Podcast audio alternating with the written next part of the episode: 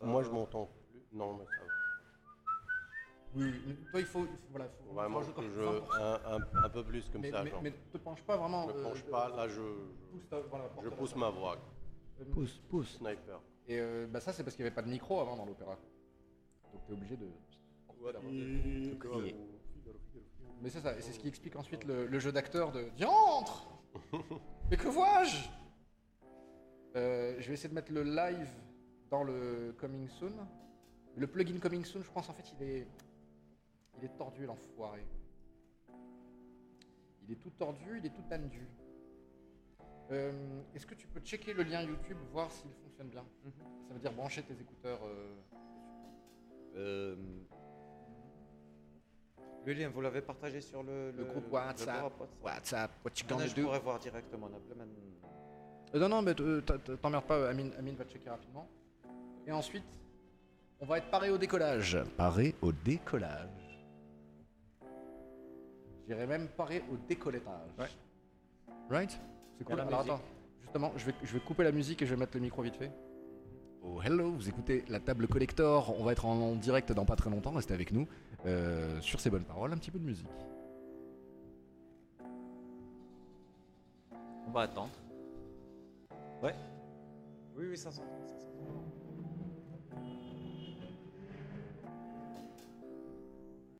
Gentlemen, Tiens, je partage déjà. start your engine. Et, euh, Elle est bien cette chaîne, je pense que je vais l'écouter. Au revoir. Ah ouais, ouais, super. Super. Boulot, boulot, boulot, boulot? Boulot, boulot. Euh, violent le boulot Ah, ouais, c'est violent. Faut que je cherche la merde? Pourquoi je cherche- Alors, euh, je. Ouais, ouais, ouais. Non, mais euh, je- la violence, moi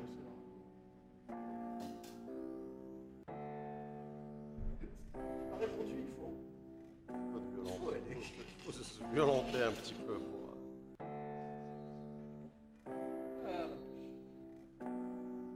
Euh, il, y avait aussi comme réponse bah, il faut souffrir pour être belle.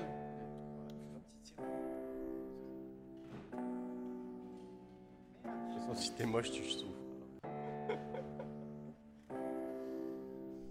Si tu sens le poisson, tu souffres. D'ailleurs, le- d'ailleurs, je pense que le poisson. euh, je pense que le poisson, c'est une thématique euh, de la- de l'année 2018, quoi. le- Ah ouais, hein. Bah, Oscar du meilleur film, quoi. Donc, euh, Ouais. et le vendeur de sushi, il avait raison. Hein. Il, fa- il fallait parier là-dessus. Il fallait parier sur le poisson. Qu'il soit frais ou pas frais. En carpaccio Konami ou en mkrelage. Chers auditeurs, nous sommes le vendredi 9 mars. Oui, oui, oui. On s'est donné rendez-vous au Misco, croisement boulevard d'Enfants et Zartsuni. Et nous sommes réunis autour de la table collector en compagnie de notre Samuel, notre Suleiman le Magnifique, ainsi que Gohan et moi-même, c'est-à-dire Ingo, votre euh, dévoué. Euh, appelez vos psychiatres et vos gériatres, hein, hein, car les vieux geeks vont débattre. Ils sont marâtres, parfois cariâtres. Certains mériteraient d'ailleurs un, un gros plâtre à la mâchoire, hein, tant leurs avis opiniâtres les poussent à combattre pour tout ce qu'ils idolâtrent. Vous l'avez compris, la table collector épisode 4, c'est parti.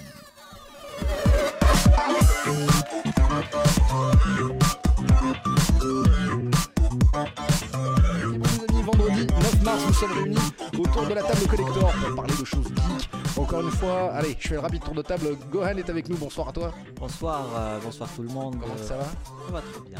Alors, tu, euh, on, commence par les, voilà, par les, par les amabilités. Tu nous as ramené du cadeau comme d'habitude. Qu'est-ce que tu nous as ramené aujourd'hui D'habitude, euh, un petit cadeau. on va pas dire le nom. On vous laisse deviner. Un petit indice 5 plus 6. 5. Oh là là là là là là là Eh, L'indice triplote, t'as l'impression qu'il a fait ça toute sa vie, monsieur Puzzle. Mais c'est vous le père Fouras en fait, hein Bon, euh, faut pas le dire. Faut pas le dire, faut pas le dire, mais c'est lui. Euh, on, on- on prendra note euh, et on parlera un petit peu plus tard de, de ton t-shirt qui est aussi excellentissime. Mais là, là on, en- on, on en dit pas plus, on garde le mystère tout entier. À ta droite, le Suleiman Magnifique, le magnifique, nous a rejoint. Bonsoir à toi, l'ami. Bonsoir tout le monde. Comment ça va? Ben excellent, excellent. À part mes petits problèmes de- de- d'épaule, mais ça. Mais, je- mais, je- mais je crois, je crois, je crois qu'on t'entend pas du tout. Euh, oui, il me semble qu'on me- m'entend pas. Mais moi, j'ai l'impression qu'on t'entend loin. Vas-y, parle encore pour voir. Allô? C'est particulier quand même. C'est bizarre cette affaire, non? Euh, oui. Bon, mais, mais voilà, mais je- je- on- on va considérer que ça le fait. Euh, oui. Ah, si, ah voilà, là, on t'entend, on t'entend quand même, on tout va bien. Là, on m'entend. Et donc, bonne semaine Une semaine de. Excellente semaine. Toi, tu arbores un t-shirt particulier, un t-shirt fait de rouge avec deux yeux au milieu. Est-ce que c'est le t-shirt qui sait qu'il lui-même il est un t-shirt? Oui, C'est ça le, le- le t-shirt qui Ah, brise le, le quatrième mur. C'est ça, le t-shirt qui est au courant qu'il est un t-shirt, il dit me faites pas chier, je suis un t-shirt moi, ok hein, hein.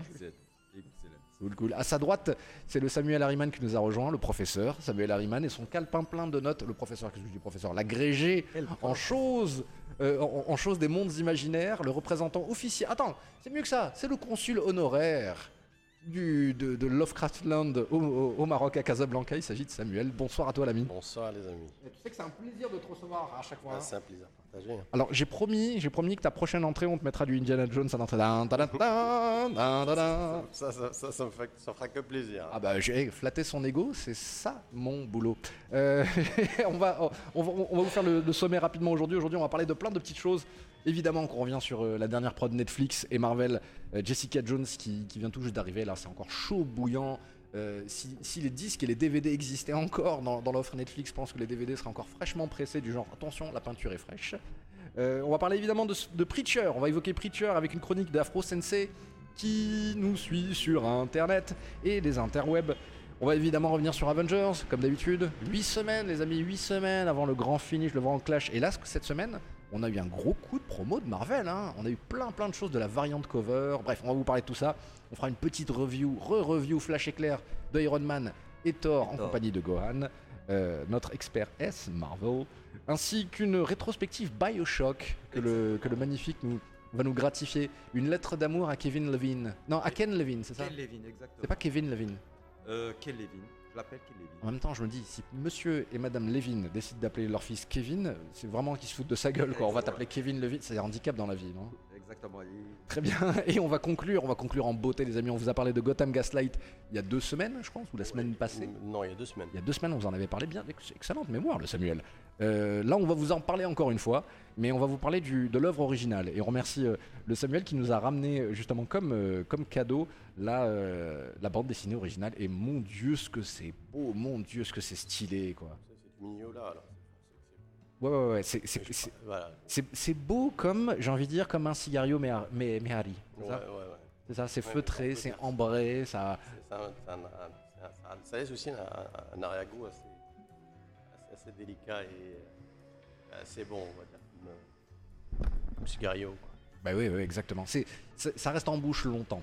On parle toujours de, me- de, de bande dessinée là? Ou on, parle- on a changé de sujet Bien, euh, félicitons Netflix et les prods de Marvel de réussir à nous livrer comme ça euh, plusieurs fois par an un film de 13 heures, parce que prévisiblement c'est des reproches qu'on va lui faire aussi, hein, c'est-à-dire euh, cette espèce de, de- de storyline qui est étirée comme ça, comme ça, comme ça, comme ça sur 13 heures. Le, la, la recette a déjà fonctionné sur, sur plein de séries, super-héros ou pas. hein. Maintenant, House of Cards, on peut, on, on peut supposer que c'est un petit peu un truc aussi de super-héros, parce que Frank Underwood, il fait des choses quand même pas humainement possibles. Ouais.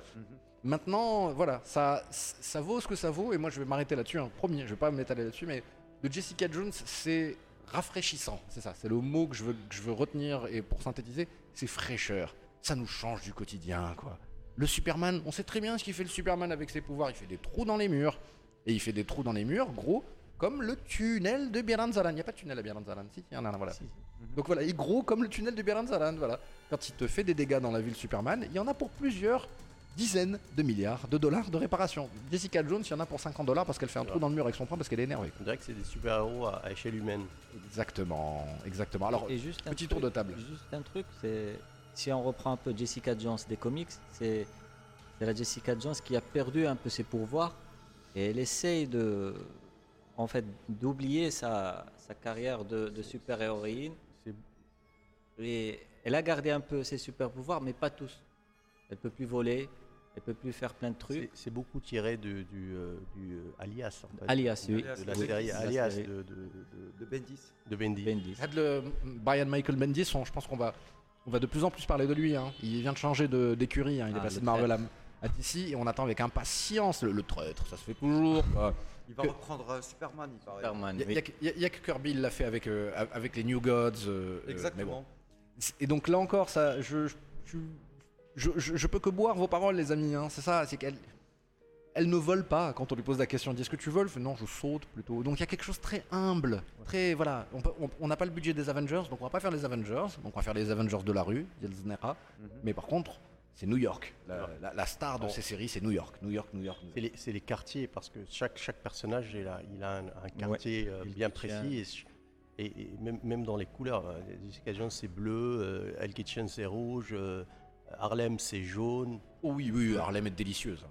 Voilà. et- Wall- c'est le, le- le Iron Fist, c'est Wall Street C'est- à Harlem. Non. Non, Non, Iron non. Fist? Ah non, justement, euh, Iron, Iron Fist, Fist, non, Iron non, Fist, je non. pense que c'est plus Manhattan. Manhattan, C'est ouais. ça, c'est 5ème avenue. euh. C'est Ouais. vert. Un truc de. C'est ça le billet vert. Hein. Le, le, voilà, le de, l'argent. et, soit dit entre nous, Je suis Iron Fist. C'est ça, je suis Iron Fist, défendeur de Kunlun. Et je hein? vais battre, tu nous l'as dit 15 fois, arrête, tu nous saoules. Le Iron Fist du pauvre, paradoxalement. Bah oui, euh, paradoxalement, Ardo, vraiment. Euh. Il en, euh... à, à Powerman maintenant. Euh, saison, enfin, saison 2, il lui fallait quand même le Powerman pour avoir une certaine légitimité parce que je sais pas, ça. ça- Parce qu'ils vont toujours en tandem. C'est c'est un vo- tandem. voilà, ouais, c'est. Parce c'est- qu'ils ont, ils ont créé le groupe euh, alloués. héros, ouais, héros, Hero ouais. for hire. C'est ça, c'est que je- moi, j'avais entendu des rumeurs comme quoi c'est quelque chose qui n'arrivera que passer la deuxième saison de Defenders. Et je pense que le backlash sur la première saison d'Iron Fist, qui effectivement est relativement inférieur par rapport aux autres, a tout simplement poussé le- les, les- les- les bons gens de, de Marvel à dire He- Heroes for Hire directement. Prends pas la tête. Ok, ils se sont engueulés au début parce qu'on n'allait pas faire la, justement la- Oui. le- le- l'assemblage de la Dream Team comme ça du premier coup. Mais Mitithamloch au début, ils ne peuvent pas se supporter. Euh, Iron Fist se prend une, une- une bonne droite sur- dans, la figure. Il essaie d'en coller une, ça ne marche pas. Il essaie la deuxième, la deuxième, ça passe. Et avec Jessica Jones, il y a un petit peu, il y a un petit peu de ça aussi. J'ai l'impression qu'il y a plein de choses qui ne marchaient pas au début, euh, des, des petites choses qui ne marchaient pas. Mais là maintenant, comme on connaît son univers, on connaît ce monde, on se glisse tout doucement. Allez, Suleiman, une critique vite fait. euh, Qu'est-ce qu'on reproche? Qu'est-ce que tu reproches à cette série? Ensuite, on passe. euh, C'est étiré, étiré, étiré, étiré jusqu'à jusqu'au dégoût. Moi, cette série, j'ai trouvé que c'est une perte de temps absolue. Mais bien sûr, c'est avec beaucoup de réserve, puisque beaucoup de gens l'ont apprécié. Pas moi. D'ailleurs, pour en faire 13 épisodes, 10 épisodes ou même 8 épisodes aurait été largement suffisant.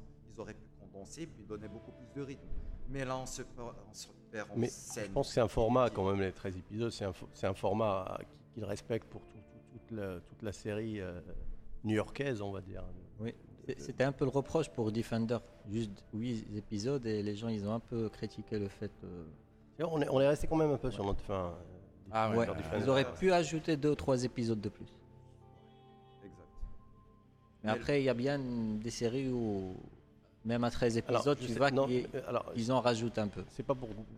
bah, J'ai bien apprécié la série, hein, c'est pas pour te, te contredire. euh, Ah si, de la polémique Ouais, ouais, Mais non, mais attends, mais, mais tu, tu, tu, que c'est- quand même classe. hein. Quand on voit la pro- le, le reste, quand on voit le, le reste de, de, de, de, de- de- de- de ce qu'a produit Marvel jusqu'à jusqu'à cette série new-yorkaise, on va dire, c'est c'est quand même un, un- un niveau et on voit vraiment, euh, vraiment le côté, euh, le côté Oui, BD. mais là. attendre trois épisodes pour avoir du concret, je, trouve faut, ça il faut présenter abusé, le personnage. Il faut, il faut savoir une chose, c'est pas des personnages très très connus chez, chez, chez, chez, Ma- chez Marvel. Ouais, c'est pas Spider-Man. hein, c'est de, de la deuxième garde, on va dire.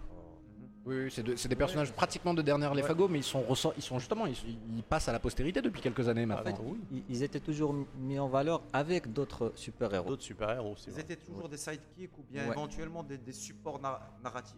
Et des fois, ils ont, ils, ils- ils ont très peu de. de- de- de- pas très, très peu d'influence sur le sur, sur- sur- sur l'histoire. Je, je me rappelle par exemple House of M, euh, Jessica Jones avait une très petite partie dans cette dans cette saga elle qui portait était- son, son, son Euh, costume blanc, si, me- si je me rappelle bien. Non, ça c'est. je- je- Non, ça c'est- c'est- Avec un- c'était. euh, C'était Cap. euh, Cap and. euh, and Dagger.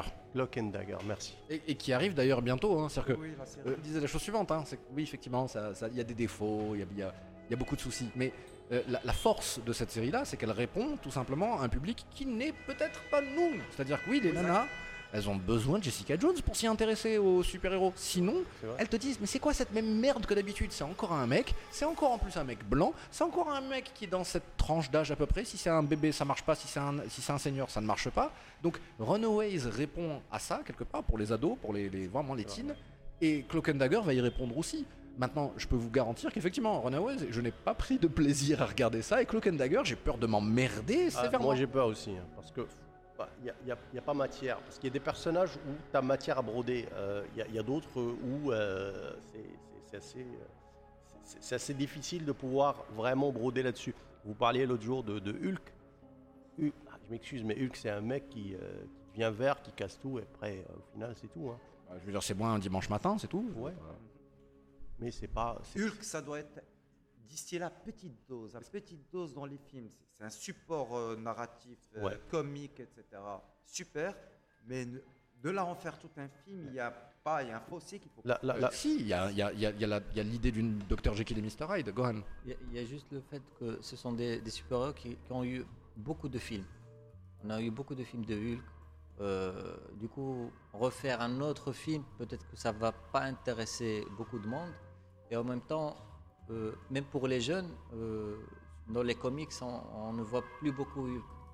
Oui, mais euh, dans, Du coup, dans les mettre un film, est-ce que c'est intéressant Dans les comics, Hulk a eu une vraie évolution, euh, étant que, que, bah, que le, premier Hulk, il ne parle presque pas, ou euh, avec- le, avec le temps, il y a, y y le Hulk gris euh, qui, euh, qui, qui est la- l'acolyte de, de Wolverine. euh, euh, En fait, le, le- le Hulk gris, si je m'en souviens bien, c'était une fausse de, c'était une erreur d'impression.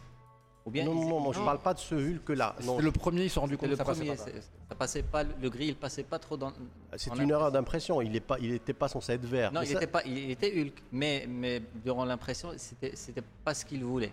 Cas, Apparemment, il y avait un truc. Là, en tout cas, c'était moins convaincant. Ils se disaient Oui. OK en gris quand ils le voient en gris, c'est euh, mais ça, ça ressemble à- en gris, ça ressemble à du Solomon Grundy. Ouais, totalement, totalement. Même si, ouais, euh, mais, mais en fait, Salomon Grandi, tu vois, il y, a- a une vraie différence entre, entre, les personnages. Salomon Grandi, par exemple, euh, il, a, il, a- est sorti dans une, dans une- des premières BD de, Batman. C'était un personnage qui devait faire juste un one-shot. On l'a récupéré après. euh, et, lui, il, a cette particularité d'avoir qu'une seule phrase à, faire. En fait, Salomon Grandi est un zombie. Euh, En gros, c'est un mort qui, qui- qui est ressuscité. Hulk, a, on va dire, il y a plus matière euh, à faire, il y a plus matière à dire dans, dans- la BD. Dans le cinéma, c'est très difficile de, l'adapter. D'ailleurs, bizarrement, pour moi, la, meilleure adaptation euh, de Hulk, c'est celle de, Thor Ragnarok, pas au final.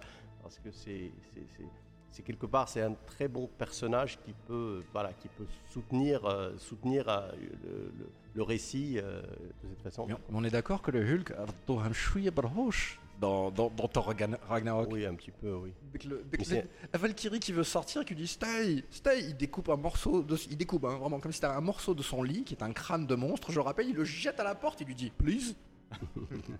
Ne pas oublier la série Hulk qui avait eu beaucoup, beaucoup, énormément de succès, y compris au Maroc. Les années, les années 80, 80 70, 80. 70, fin des années 70. Ah, c'est universel ça, hein, je pense. Mhm.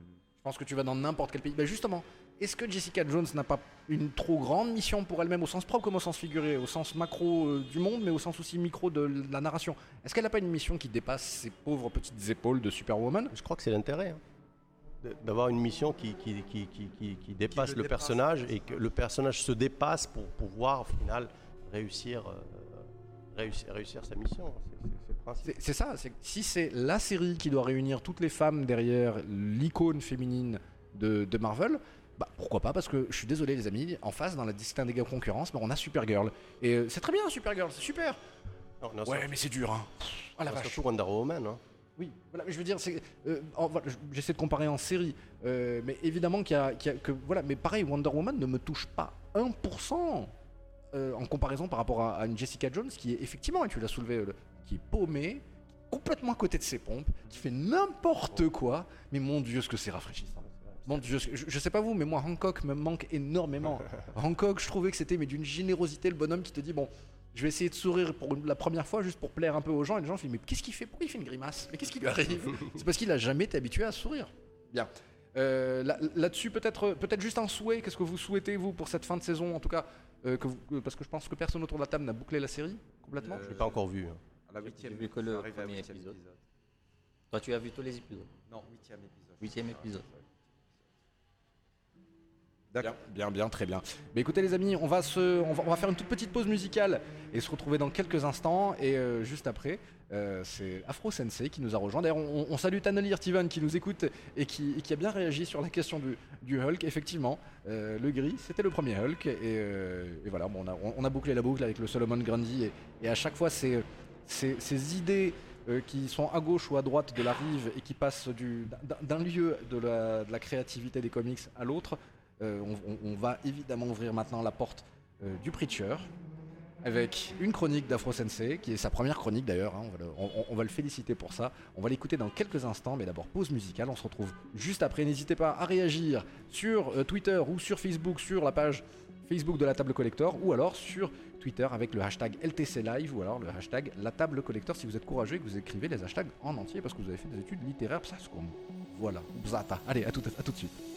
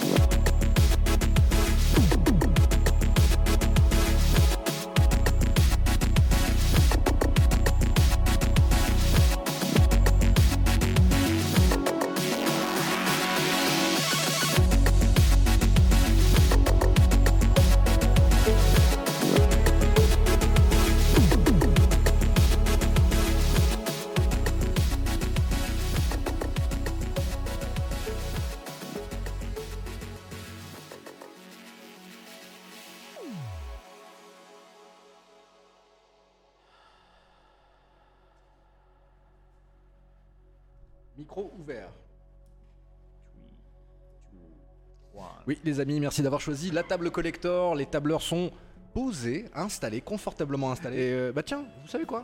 On, on écoute le Super Mahmoud. Salut les amis, Soupa Mahmoud here. Je ne suis pas avec euh, nos chevaliers euh, sur la table collector, mais je serai là la prochaine fois. hein. Et je voulais quand même m'excuser pour être absent cette fois, mais je vous promets, la prochaine fois, je vous rapporte une chronique bien juteuse. Bon bah, je connais rien sur Jessica Jones, mais l'actrice, je l'ai vue quelque part euh, dans une autre série. Je me rappelle pas vraiment où, mais je l'aime bien. En tout cas, euh, je pourrais regarder la série quand je trouverai la chronologie, la bonne chronologie pour regarder toutes les séries. Hein. Tout est connecté. Hein. Venir comme ça et regarder une série, euh, c'est c'est tout un univers. hein. Alors Bioshock, pour moi, c'était l'un des meilleurs jeux de la génération passée. Même si c'est un FPS et les FPS, j'en ai eu ras-le-bol sur la Xbox et la PS3. Il y en avait trop quand même. hein. Mais Bioshock se distinguait très bien parce qu'il avait un style à part, unique. J'ai beaucoup aimé les deux. Il y en a qui disent que le premier est meilleur que le deuxième, mais moi je pourrais pas choisir entre les deux. hein. C'est comme si si si- s'il y avait pas une interruption. hein. Tu termines le premier, tu enchaînes avec le deuxième. Et pourquoi je n'ai pas parlé de Infinite? Le troisième Bioshock m'a un petit peu déçu. Même si euh, je l'aime bien en tant que jeu, en tant que FPS, l'univers était super intéressant. Au fait, on est passé des profondeurs de l'océan vers le ciel. On a sauté la terre. hein. Je sais pas pourquoi, mais bon, ils ont voulu euh, changer un peu. Bon, changement réussi, euh, mais les critiques se sont dit ouais, peut-être que c'est la même formule. hein. On n'a pas trop changé, c'est la même mécanique. hein. J'aime plus Iron Man le premier que le deuxième. Je connais rien sur Preacher, sauf une chose. C'est l'image de profil de Channelier Tivan. c'est ça, hein? On dirait qu'il aime beaucoup le comics, lui. Bah ça c'était le message du Soupa. Je pense Merci, pas trahir. Soupa. Oui voilà, je pense pas trahir de secret lorsque je dis que effectivement le Soupa il est jeu vidéo, très jeu vidéo, très très jeu vidéo. Euh, et on va, on, va, on va probablement rentrer dans le vif du sujet avec la, la- rétrospective euh, Preacher. Non, la rétrospective. Et moi ça va pas moi. Et moi je suis en week-end déjà. La rétrospective Avengers et le point Avengers 3 Infinity War avec toi Gohan. Euh, quel est le point des rumeurs? Où est-ce qu'on en est? Il reste plus que 8 semaines. C'est la folie. Ah oui, il reste que, de, que quelques semaines. la folie, bon, comment dire, les rumeurs, il y en a beaucoup. Après, c'est vrai que c'est cette, cette semaine, il y a pas, il- c'était plus concentré sur euh, les, comment dire, les couvertures qui sont sorties des, des Ce que personnages. j'ai vu, oui. Du coup, euh, il n'y a pas eu trop de rumeurs sur le film. Euh, Ah, si, il y a quelques, il y a, il y a des petites choses quand même, hein. ah, peut-être que j'ai raté. Ah, je, ouais, bah, vas-y, vas-y, vas-y. Fais ton run, je, je- je complète ensuite. Non, non, non, tu, tu nous dis, tu nous dis. Ah bah, je, je- je vous dis tout de suite que effectivement, on sait très très bien maintenant que la storyline du Thanos a complètement changé. Sa motivation n'est plus la motivation du comics, c'est une nouvelle motivation. Alors dans le comics, il y a une motivation euh, romantique, la mort. sentimentale. Là, il s'agit d'autre chose. Il s'agit probablement d'un geste vengeur pour récupérer la gloire passée de son peuple, c'est-à-dire les- les gens de Titan et les déviants, parce que c'est un déviant à la base. Il semblerait que Thanos ne soit plus le responsable du- de, de l'épuration ethnique de sa, propre, de sa propre patrie. Et que cette motivation de vouloir récupérer un petit peu son peuple, c'est ce qui est derrière le gant. Bon, ça c'est une chose. Deuxième chose, euh, oui, évidemment, euh, Iron Man va plus loin avec, sa, avec son armure. Oui, ça, ça j'ai vu. Elle ressemble à celle du Yellow Jacket. Elle ressemble beaucoup à celle du Yellow Jacket. dans le- Absolument, dans absolument.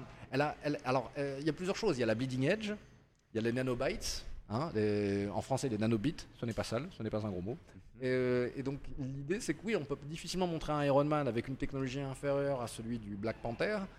Maintenant que le film Black Panther est sorti, donc l'espèce d'armure qui se construit toute seule, très bien. Maintenant, on vient de comprendre le plan du trailer dans lequel Iron Man attrape sa main gauche et sa main droite et le menton avec le tout en disant Oh bordel, qu'est-ce que je viens de foutre comme erreur Et donc, on sait qu'il perd son armure, qu'il retire son armure. Mais pour la donner à qui? En fait, tu parles euh, de, de la photo, on voit sa main. Et il y a une rumeur qui dit que ce n'est pas sa main.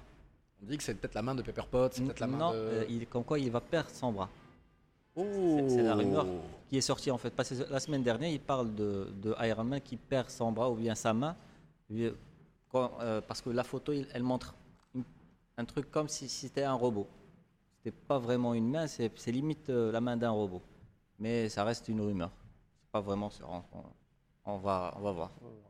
Et c'est vrai qu'on dit que ce sera dans, une, dans la scène où Thanos il frappe, euh, il frappe Iron Man KO, il le met KO. Ils disent que c'est pas Tony Stark qui est dans l'armure, Mais- D'accord. mais plutôt Pepper. Ah, Est-ce que c'est D'accord. est-ce que c'est Pepper Potts? Est-ce que c'est justement Rescue On ne sait pas. La question que je me pose, c'est les nouveaux semblants de boucliers de, de Captain America. Ils sont noirs, ils sont un petit peu triangulaires. J'ai pas très bien compris le truc.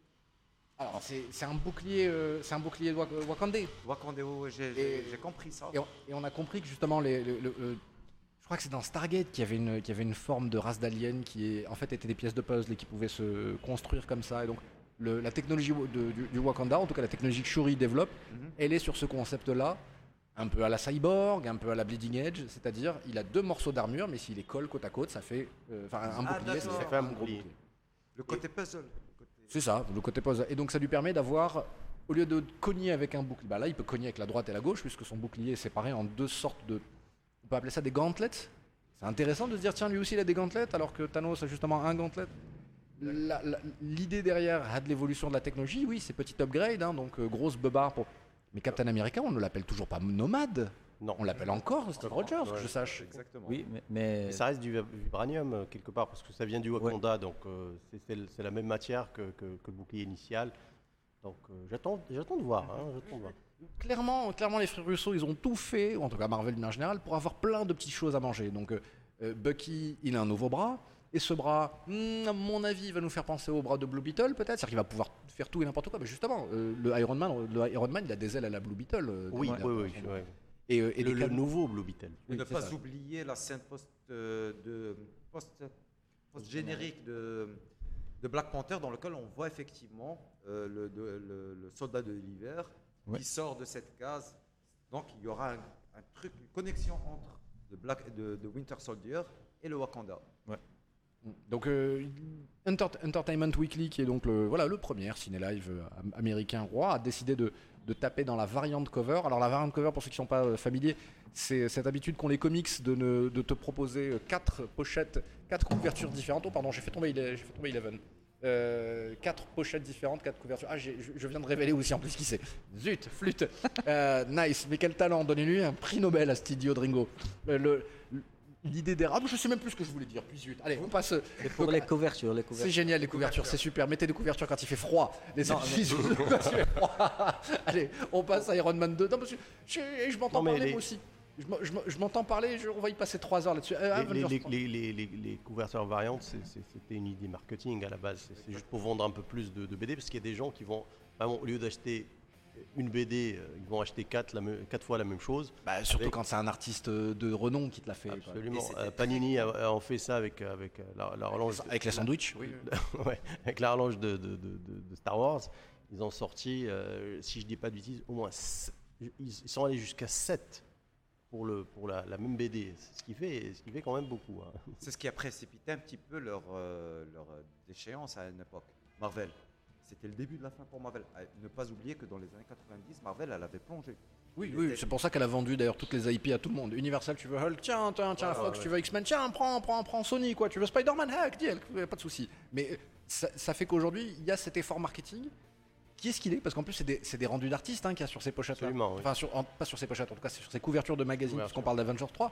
Ce qui fait que ça se trouve, le bras de Bucky, il va pas du tout être bleu comme dans l'affiche, il va être gris. Ah, dis normal, de quoi tu parles Euh, Fait intéressant, il n'y a que deux gemmes, il n'y a que deux pierres de l'infini dans le gant de Thanos C'est ce sur que la pochette. C'est ce que j'avais remarqué, oui. Donc Ouais. là encore, Il est toujours à la recherche. euh, mais là encore, moi, ça crée une vieille méfiance envers justement le service marketing de Marvel. Ils disent, oh really, really, mais tu vas me faire galérer pendant encore deux mois à me dire, dis-moi qu'il les récupère et puis c'est tout quoi. Et dis-moi surtout où est-ce qu'elle est la Soul Stone. Et si jamais elle est chez Heimdall et que Heimdall décède à ce sujet, j'arrête de regarder les films Marvel. Je vous préviens les amis. Si vous me tuez Idris Elba, oh j'arrête de regarder. Je- regarde, Note bien, si vous me le tuez pour récupérer la Soul Stone, je jure que je fais un scandale. Je jure que je fais un scandale. Je monte une pétition à Barack Obama, je l'appelle personnellement. Je dis Sahbi, faut faire un truc avec Disney, ça va plus. D'ailleurs, tiens, il faudra qu'on parle de, de- de Star Wars et de la série Star Wars, un de ces quatre. Et Obama qui, qui vient de rejoindre Netflix. Alors, qui, non, qui est, en train de, qui est en train de signer un deal, Netflix. Alors, il paraît que Netflix, ça fait 5 à 6 ans qu'ils emmerdent Michelle Obama pour qu'elle fasse de la télé. C'est-à-dire que c'est sa femme le focus. Parce qu'effectivement, sa femme, elle a un meilleur rate de, de probation rate. Elle a, elle a- elle- bref, bon. Mais là, on rentre dans, dans- dans du hors-sujet. Mais ce qui est très fort, c'est que oui, Michelle Obama, il va se passer un moment, on va se retrouver avec un film de super-héros, un comics de super-héros avec elle, comme Abraham Lincoln, chasseur de vampires. Mais il y, a- que- il y a- il y a quand même une BD avec, avec Obama, il faut le savoir. hein. Déjà? Et oui, non, mais, non, mais Avec déjà, mais ça, avec Spider-Man. Spider-Man. No fucking Ouais, way. ouais, ouais. Je, je- je la ramènerai la, la- la prochaine fois. Genre Peter Parker qui voit Monsieur le Président des États-Unis. euh, Ouais, ouais, ouais. tu- tu- tu- Mais ça, c'est dans la période où Peter Parker devient un businessman à succès Non, non, pas du Non, tout. non, C'est- avant. C'est c'est- c'est dans la, c'est c'est la, la première élection de, de- de- de- de- d'Obama. Il, y a une- il y a une BD qui est sortie avec ça. Je, je la ramène la, la Et semaine c'est- Et prochaine. c'est Bendis qui a écrit ça? Non, je sais plus qui a écrit, mais Moi, c'est je- sympa, c'est sympa. Juste pour revenir aux couvertures, c'est c'est le- il y, a, il y a des couvertures avec un seul super-héros, et il y a des couvertures avec deux ou trois héros. Euh, trois héros. Et juste pour dire que c'est peut-être aussi le temps qu'ils vont donner à chaque super-héros. Oui, c'est for- forcément un indice, oui. Donc, euh, Il donc- ne peut pas et- mettre et- tout le monde au premier plan. Il ne peut pas se permettre de mettre tout le monde au Et premier pour plan. les nouveaux, ils donnent de l'importance à, Doct- à Doctor Strange, à, à Black Panther bien sûr, et à Spider-Man. Ils ont, ils, ont, ils La- ont la couverture à eux seuls. La couverture. question que je me pose, moi, sérieusement, est-ce que Captain America va avoir vraiment une, une- une- une- un gros rôle à jouer ou, euh, dans, dans le film? Parce que je ne l'ai pas tellement vu euh, sur les trailers.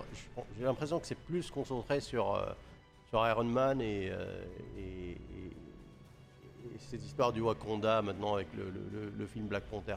Mais j'a- j'attends de voir. hein. Moi, moi, j'attends vraiment de voir. Et il y a aussi peut-être un message derrière la couverture avec Black Widow. Elle est seule. Et Et a changé de coupe de cheveux et Oui. de couleur de cheveux. Oui, oui, parce que c'est voilà, c'est des, c'est des, comment on appelle, c'est des, voilà, c'est des rebelles maintenant. Ils doivent se cacher.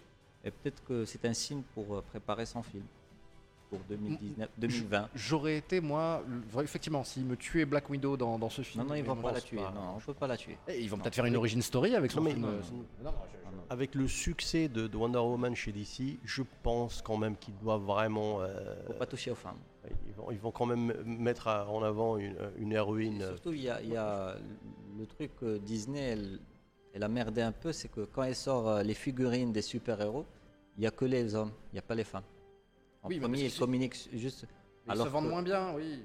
Mais oui, il y a mais. une série Black Widow. en- Non, il y, a- il y a les- il y a les figurines, mais les premiers qui sortent, les, premi- les premières figurines euh, qui sortent, il n'y a que les super-héros mâles. Et il y a eu une Mais ceux critique. qui sont euh, oui. tu vois, ils vont sortir Cap, ils vont sortir les personnages vraiment iconiques du, du- de, de- de leur écurie. quoi. Ah, il, Ouais. faut, il faut, il il faut- Mais pour, euh, moi, je, je dis juste que les enfants, il y a aussi des filles. Oui, oui, ça- à chaque fois, tu leur donnes Iron Man, Hulk, Captain America, c'est bien. Mais il faut peut-être leur donner des chez que même les, les- les hommes, ils, ils veulent. Vois, chez, Mar- chez Marvel, c'est moi j'ai toujours, toujours pensé que il y a- il y a- les personnages euh, féminins n'étaient pas aussi forts que les personnages chez DC. euh, surtout Wonder, euh, Wonder Woman, c'est très iconique, c'est carrément mythologique comme, comme, Oui, comme absolument, personnage. Euh, si on regarde chez Marvel, Black Widow reste un personnage secondaire, même dans les, dans les, Dans les comics, dans les, dans oui. les comics. Maintenant, ils, ils ont joué sur Miss, Miss Marvel. D'ailleurs, je ne sais pas sur quelle Miss Marvel ils vont, ils vont jouer. Carol Danvers. c'est Carol Danvers Carol Danvers. Ah, oui, oui, absolument, carrément. sur Carol Danvers. Et il y aura aussi le premier Captain Marvel. qui sera joué par euh, Jude Law. Ah, oh. Jude Law himself. Ah, Captain Marvel, ça va être rigolo parce qu'il va sortir, je pense, plus ou moins euh, avant, un petit peu avant Shazam. Et, Ouais. euh, et donc on a deux Captain Marvel pour le prix d'un. Maintenant, ce qui est intéressant, c'est qu'il y en a un qui va sentir un petit peu la poussière parce que le Shazam, bon, il va falloir trouver un moyen de le moderniser, ce personnage. Très vieux. Hein. Voilà. Et la Captain Marvel, il semblerait qu'ils aient décidé de la mo- moderniser de toute façon en disant non, non, on va aller, on va aller de l'avant et c'est grâce à elle qu'on va rentrer les Secret Wars et les Scroll Wars, surtout Ouais. euh, dans, dans la phase 4. Donc, euh, beaucoup de choses qui nous attendent. Passons à la re-review d'Iron Man 2. Iron Man 2, Deux. c'est. C'est une prise de risque ce film-là. C'est John Favreau qui revient à la réalisation, Ouais. qui a cartonné avec le premier, out of left field comme disent les Américains, c'est-à-dire c'est c'est venu de nulle part. C'est how the f- comment pourquoi?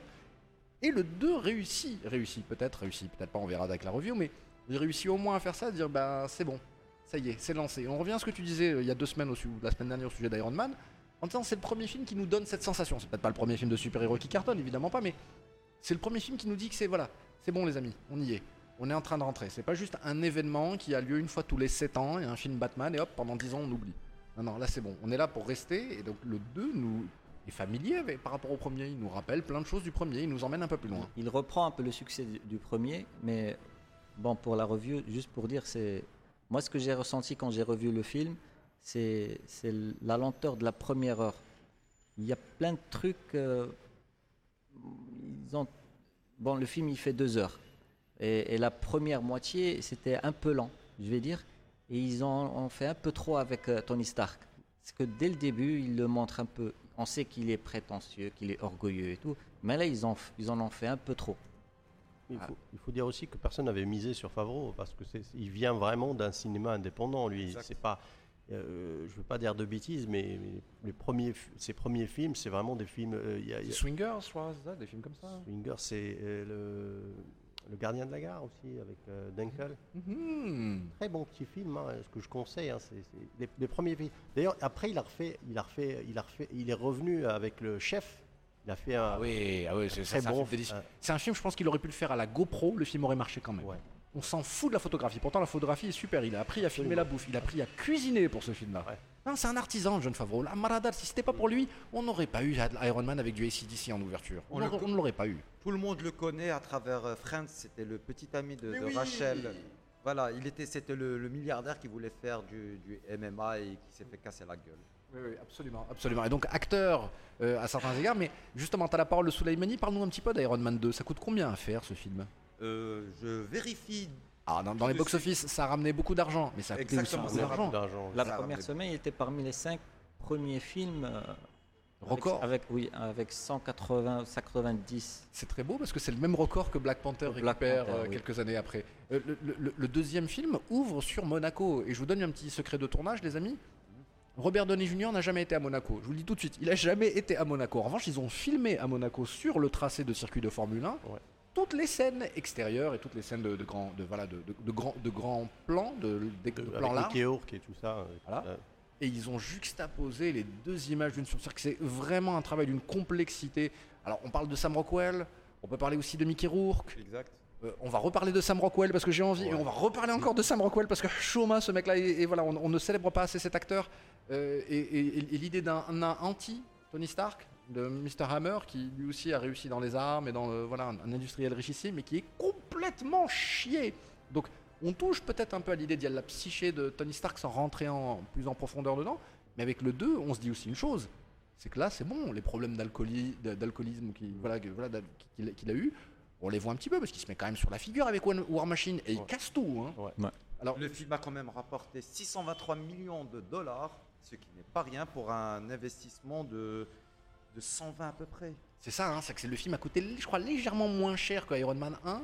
Au On est à peu début, c'était pas les 200. Oui, mais il faut 300, savoir. non, et non. ouais, mais c'est- c'est c'est le casting aussi qui est joué parce que. Maintenant, ma- moi personnellement, ce qui me dérange, c'est- c'est le méchant. À, à nouveau, je vais dire ça, mais c'est Ah ouais c'est le méchant. C'est-à-dire, euh, j'avais- Whiplash. euh, J'avais lu. euh, Chers auditeurs, vous ne voyez pas, mais, mais je crois qu'on a démoralisé Samuel. Il lui a dit. Whiplash, il a fait bon, pff, je te- Ah, tu vois. Non, non, mais euh, Mickey Rourke, par exemple, il avait préparé le rôle pendant des mois, ce mec. Et quand, quand il, est, euh, quand il est venu au tournage, ils ont coupé à peu près toutes ces scènes. Il a été dégoûté après. euh.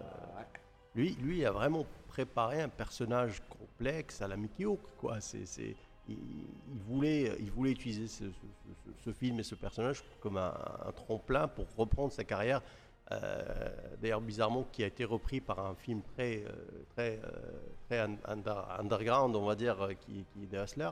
Euh, C'est pas le fighter? non The, The Hustler. The Wrestler. The Wrestler, The. Wrestler. Aronofsky, de- de- de voilà. Et, et- et il voulait vraiment utiliser le film comme, comme un tremplin mais ils ont coupé énormément de scènes et au final le, le- le personnage reste euh, quelque part incomplet Euh, mais Oui. d'ailleurs c'est dommage parce que c'était vraiment un personnage et- assez et- et intéressant ça se sent quand on voit le film. Tu Oui. vois, quand il le montre, euh, ça sent qu'il y a un, un truc qui manque. Au moment où, il pa- où il parle, euh, Toi, tu trouves qu'il y a un truc qui manque, mais moi, je trouvais qu'il y avait quelque chose en plus. Oui, ça ressemblait à un vilain, un gros méchant de film, tel qu'on n'en a peut-être pas vu, avec une espèce de sensibilité, une Ouais. sorte de. Voilà, une, es- une espèce de profondeur. Et effectivement, cette profondeur ne va pas jusqu'au bout. Mais pour moi, c'est suffisant. Je suis impressionné et terrifié par ce gars qui, en plus d'être une masse physique et avoir des intentions monstrueuses, a quelque part le même intellect ou comparable à Tony Stark. C'est là où je me dis, what the fuck? Eh les gars, faut qu'on ait peur des Russes là. Parce que c'est un russe, hein, je, trompe- je me trompe pas, c'est ça? C'est un, mexicain ou russe non, un russe. un russe Un russe. C'est ça, c'est ça. c'est des- Je, je veux Et dire, son les père, il a travaillé avec, euh, Ah pas Dynamo. avec le avec euh, C'est le pas père une- de Tony Stark. C'est pas une- un suc- succès de- de Dynamo, non Oui, oui, oui. Oui, oui, c'est Dynamo. C'est Dynamo. Donc, euh, donc Iron Man 2, au final, un film qui a, qui a quand même bien marché, qui a déçu beaucoup de personnes, après ce que j'ai compris. Euh, moi, les amis, je retiens. euh, Pas autant que le 3. hein. Ah, mais alors, mais c'est ça le truc. Quand on va arriver au 3, les amis, je pense que moi, je vais fondre en larmes parce que Ah, qu'est-ce que j'aime ouais, ce ouais. film? Oh là là là, mais Le qu'est-ce que 3, j'adore. Oh là, Je qu'est-ce que pense que le 2, il est le, le moins apprécié des, des autres euh, Iron Man. Ouais, le 3 est peut-être plus clivant. Et euh, il est, le 2 est plus de l'eau tiède. Donc, classement, c'est toujours 1, Mais- 3, 2 ou bien 3, 1, 2. Le 3, ils se sont tirés dans le pied avec, euh, avec, euh, avec le, le- le méchant quand ils ont, ce- Avec le mandarin, ouais. ouais, avec le mandarin. Ah, le man- Là, c'est vrai qu'avec le mandarin, ils nous ont eu. hein. Ils ont merdé. Ah, mais non, ils ont pas merdé. Enfin, ils ont merdé, oui, peut-être, oui. Mais, non, mais euh, moi je me dis, avoir un acteur de la trompe de. Comment il s'appelle euh, ben, Ben Kingsley, là. Ben Kingsley. l'uti- Sir Ben Kingsley. Voilà, Sir Ben Kingsley. Un et lord. Et l'utiliser de cette façon-là, ça reste un petit peu, peu moyen. Moi, je Rien, sens- rien que j'y repense, je suis en train de rigoler. Excuse-moi, rien que j'y repense, je suis en train de rigoler. Mais ce qu'elle me croûte, elle. Il te dit, mais je n'ai rien, mais je suis un acteur, qu'est-ce que tu me prends la tête? Et quelque part, excuse-moi, je trouve que ça fait une méta. c'est- Voilà, on a, on, on a quelque part une très belle mise en abîme du film où on se dit, tu es le méchant. Tishmul, je suis le méchant, je sors d'une bande dessinée, calme-toi, je n'ai aucune motivation. Et donc je trouve, je trouve ça touchant, mais effectivement, bien sûr que c'est. Et de séparer le mandarin en deux, d'avoir un qui a le. Voilà, Voilà. bah, c'est. Mais, mais alors, pour, pour- pour défendre cette- ce point de vue du film, je sais pas, s'ils avaient vraiment, bah, vraiment utilisé le, le, le- mandarin du, du, du comics, ça aurait été difficile parce qu'il il aurait fallu euh, introduire à cette, dans cette partie-là tout le côté magique de, ch- de chez Marvel et je pense qu'ils voulaient le garder pour, que- pour, Pour euh, Doctor Strange. pour Doctor Strange, hein, parce que si- sinon ça, ça aurait un petit peu, euh, ça aurait été très confus pour, pour ceux qui ne connaissent pas, ne, ne connaissent pas le, Ouais. le Marvel, le Marvelverse. C'est vrai que les gens qui, qui ne suivent pas les comics et tout, ils vont, trou- ils vont trouver l'idée un peu géniale parce que le méchant, le super méchant, après, non, c'est juste un acteur et tout. Après, ceux qui connaissent euh, le, Mais- la- le duel entre Iron Man et. Moi, moi, moi, je dis toujours, il faut jamais comparer comics et film. Il faut, il faut apprécier le film pour, En fait, pour c'est ce qu'il est, un film, oui. et apprécier le comics pour ce que c'est, un, un comics. C'est l'erreur que, que sincèrement moi je faisais toujours au début. C'est à peu près, euh, je veux dire, euh, avec Captain America 2, c'est peut-être que là que j'ai commencé à, à oublier l'idée de comparer parce que sinon euh, on n'y arrive pas. Non, justement, je pense que c'est comme dans la littérature comparée, je pense que c'est toujours intéressant de comparer en disant de toute façon, les amis, ok, c'est Ulysse de l'Iliade et l'Odyssée, mais c'est revisité. Et donc ensuite, les choix qu'ils ont fait, c'est là où c'est intéressant, ça rentre, on rentre dans la tête du- de, de l'auteur. Et, et surtout c'est au moment où, où Ken Fe- Fe- pas- Kevin Feige, Feige. il a dit que, que le MCU c'est un univers euh, en parallèle avec euh, les autres. Ah, là, et c'est- il, il l'en c'est- nommait c'est pas la parce que 616, hein. C'était, Ouais. c'était- il y a Marvel 616, il y a Marvel 1606 pour euh, Ultimate et tout. Mhm. Et il y a Marvel 1000, euh, pas 1000, mais 1, 9, 9, 9, 9, 9, euh, un autre chiffre pour le MCU. Donc c'est- là où les gens en même temps ils ont commencé à oublier les comparaisons. Voilà, avec, j'ai toujours évité les, comparaisons parce que, en fait, c'est un, choix artistique au final. Exactement. Où on va adapter une BD, je pense à Watchmen par exemple, et vraiment on va essayer de coller plan par plan à la BD, c'est bien, mais quel est Ou l'intérêt Sin City. Ouais. ou Sin City. Alors quel est l'intérêt au, fi- au final de faire un film collé à une BD parce que la BD existe déjà. Donc où est-ce qu'on va vraiment jouer la carte artistique et essayer de faire un- quelque chose de, de- de- de différent? Je, suis- je suis d'accord sur, sur- sur- sur le principe parce que je ne vois vraiment pas l'intérêt d'adapter une BD de façon euh, stricte. Et ça fait comme si tu lisais un autre euh, comic. Voilà, c'est comme. euh, Euh, Ang- Ang Lee avait pêché là-dessus, effectivement, sur le Hulk. Il nous avait filé de la, de la- de la transition case par case, et pourquoi pas, mais c'est un péché. Parce Non. que tu, tu le fais soit jusqu'au bout, façon Sin City, ou alors tu, mais tu le fais pas au middle of the Moi, road, non moi, quand ils ont annoncé que Ang Lee allait faire un, un- un Hulk, j'étais, je, je voyais pas ce qu'il, ce qu'il pouvait. Bah, euh, Toi, t'as pensé à Brockback Mountain directement, toi. Voilà, c'est- non, mais c'est avant, hein, c'est avant. Brockback Mountain est venu après. Non, moi, j'ai, moi, moi, c'est, l'époque chinoise. hein, Ah ouais, bah, bah, excuse-moi, bah oui, non, c'est Tigre Dragon alors dans ce cas-là. c'est oui. Tigre- et Dragon, et peut-être même avant, euh, quand euh, la, la- la chambre, euh, c'est, plus le nom, mais c'est vraiment. C'est- Ang Lee, c'est une sensibilité, c'est, c'est- c'est- c'est du cinéma avec un. Voilà, du. du- c'est, c'est- c'est Flamboyant, c'est flamboyant, c'est du, cinéma à Oscar, à, à César, c'est pas.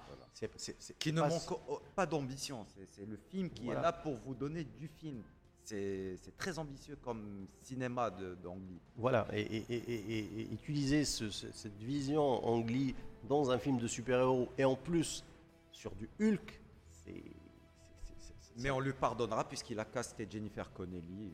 Ah oui, oui, oui, oui, absolument. Jennifer Connelly. Non, mais il a, il a casté Eric Bana et Jennifer Connelly Jennifer et Connelly. Nick Nolte. Jennifer Nick Nolte, oui. Nick Nolte est hallucinant dans ce film, mais c'est pas le sujet du jour. Le sujet du jour, c'est Thor. Parce que voilà, on a parlé d'Iron Man 2, on peut en parler pendant longtemps. Juste pour revenir à Iron Man 2, c'est- c'était, je pense, le premier Marvel qui, qui va introduire plusieurs personnages dans un, dans un même film. C'est que tu avais bien sûr Iron Man, tu as Black Widow, Black Widow et la tu as Nick super, Fury, hein. Mhm. tu as War Machine. Tu vois, on n'avait pas l'habitude de voir tous ces héros, tous ces, tous ces vrai. héros qu'on L'univers se consolidait, le MCU Voilà. se Oui. consolidait un petit peu autour de ce film.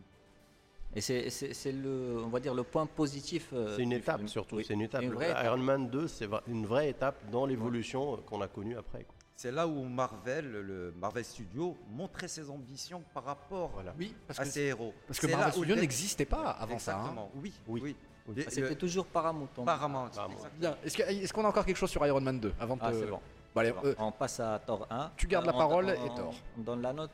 Ah bah je- oui, oui, allez, note, note globale Iron Man 2. 6 sur 10. C'est tout? Bah oui. Ah, c'est c'est pas cher payé. hein. Non, non, je dirais 8.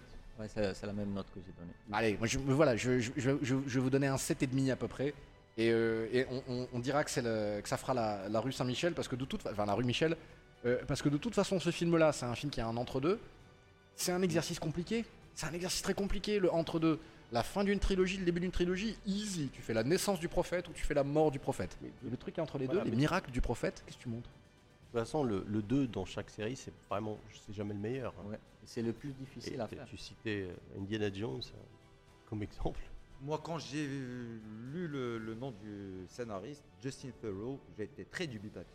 Le film est sorti, je suis resté sur mon impression, ma première. Le film n'est pas très fameux, il est bon, mais pas fameux. Bien. Justin Theroux, d'ailleurs, qu'on le rappelle, qui est séparé de Jennifer Aniston depuis exactement en trois semaines. Donc, les amis, si vous avez des vieux restes d'affection pour, le- euh, pour, la pour la nana de, de Friends, euh, dites-vous que vous avez toutes vos chances. Elle vient de quitter son Jules.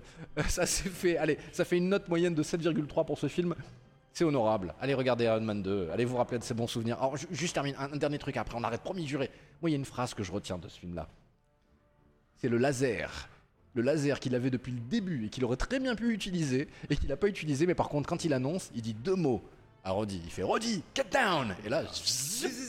Et il t'éteint toute la menace robot en un seul coup. Et tu dis, what the f... T'aurais pas pu faire ça depuis tout à l'heure Il fait, ouais, mais c'était en train de charger. C'est une des meilleures, parmi les meilleures euh, scènes. euh, Ah, c'est une MCU. claque. Ça a été déjà fait plusieurs fois dans plusieurs autres films. Le, le truc, le- le- la- l'arme fatale qu'on laisse jusqu'à la fin et Ouais. qui tournoie.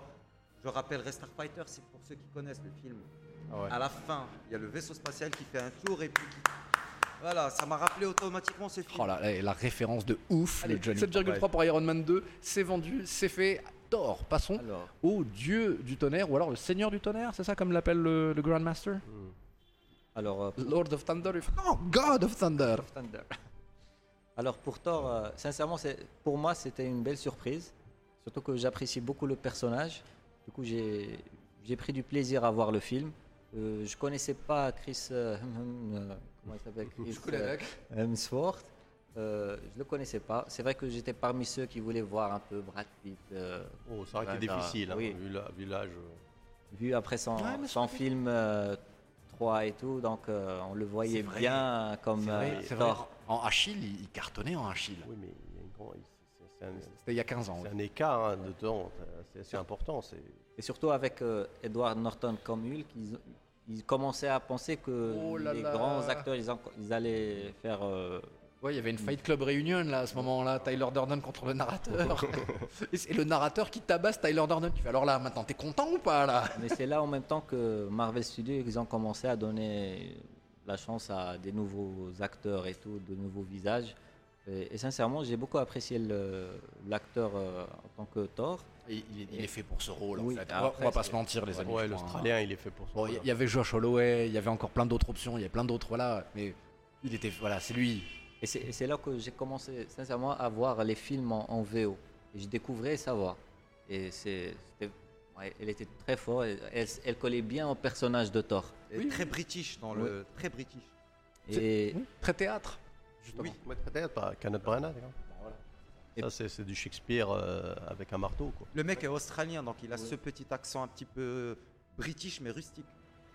Et juste pour, euh, pour euh, parler du père de, de Oh, Thor, oh.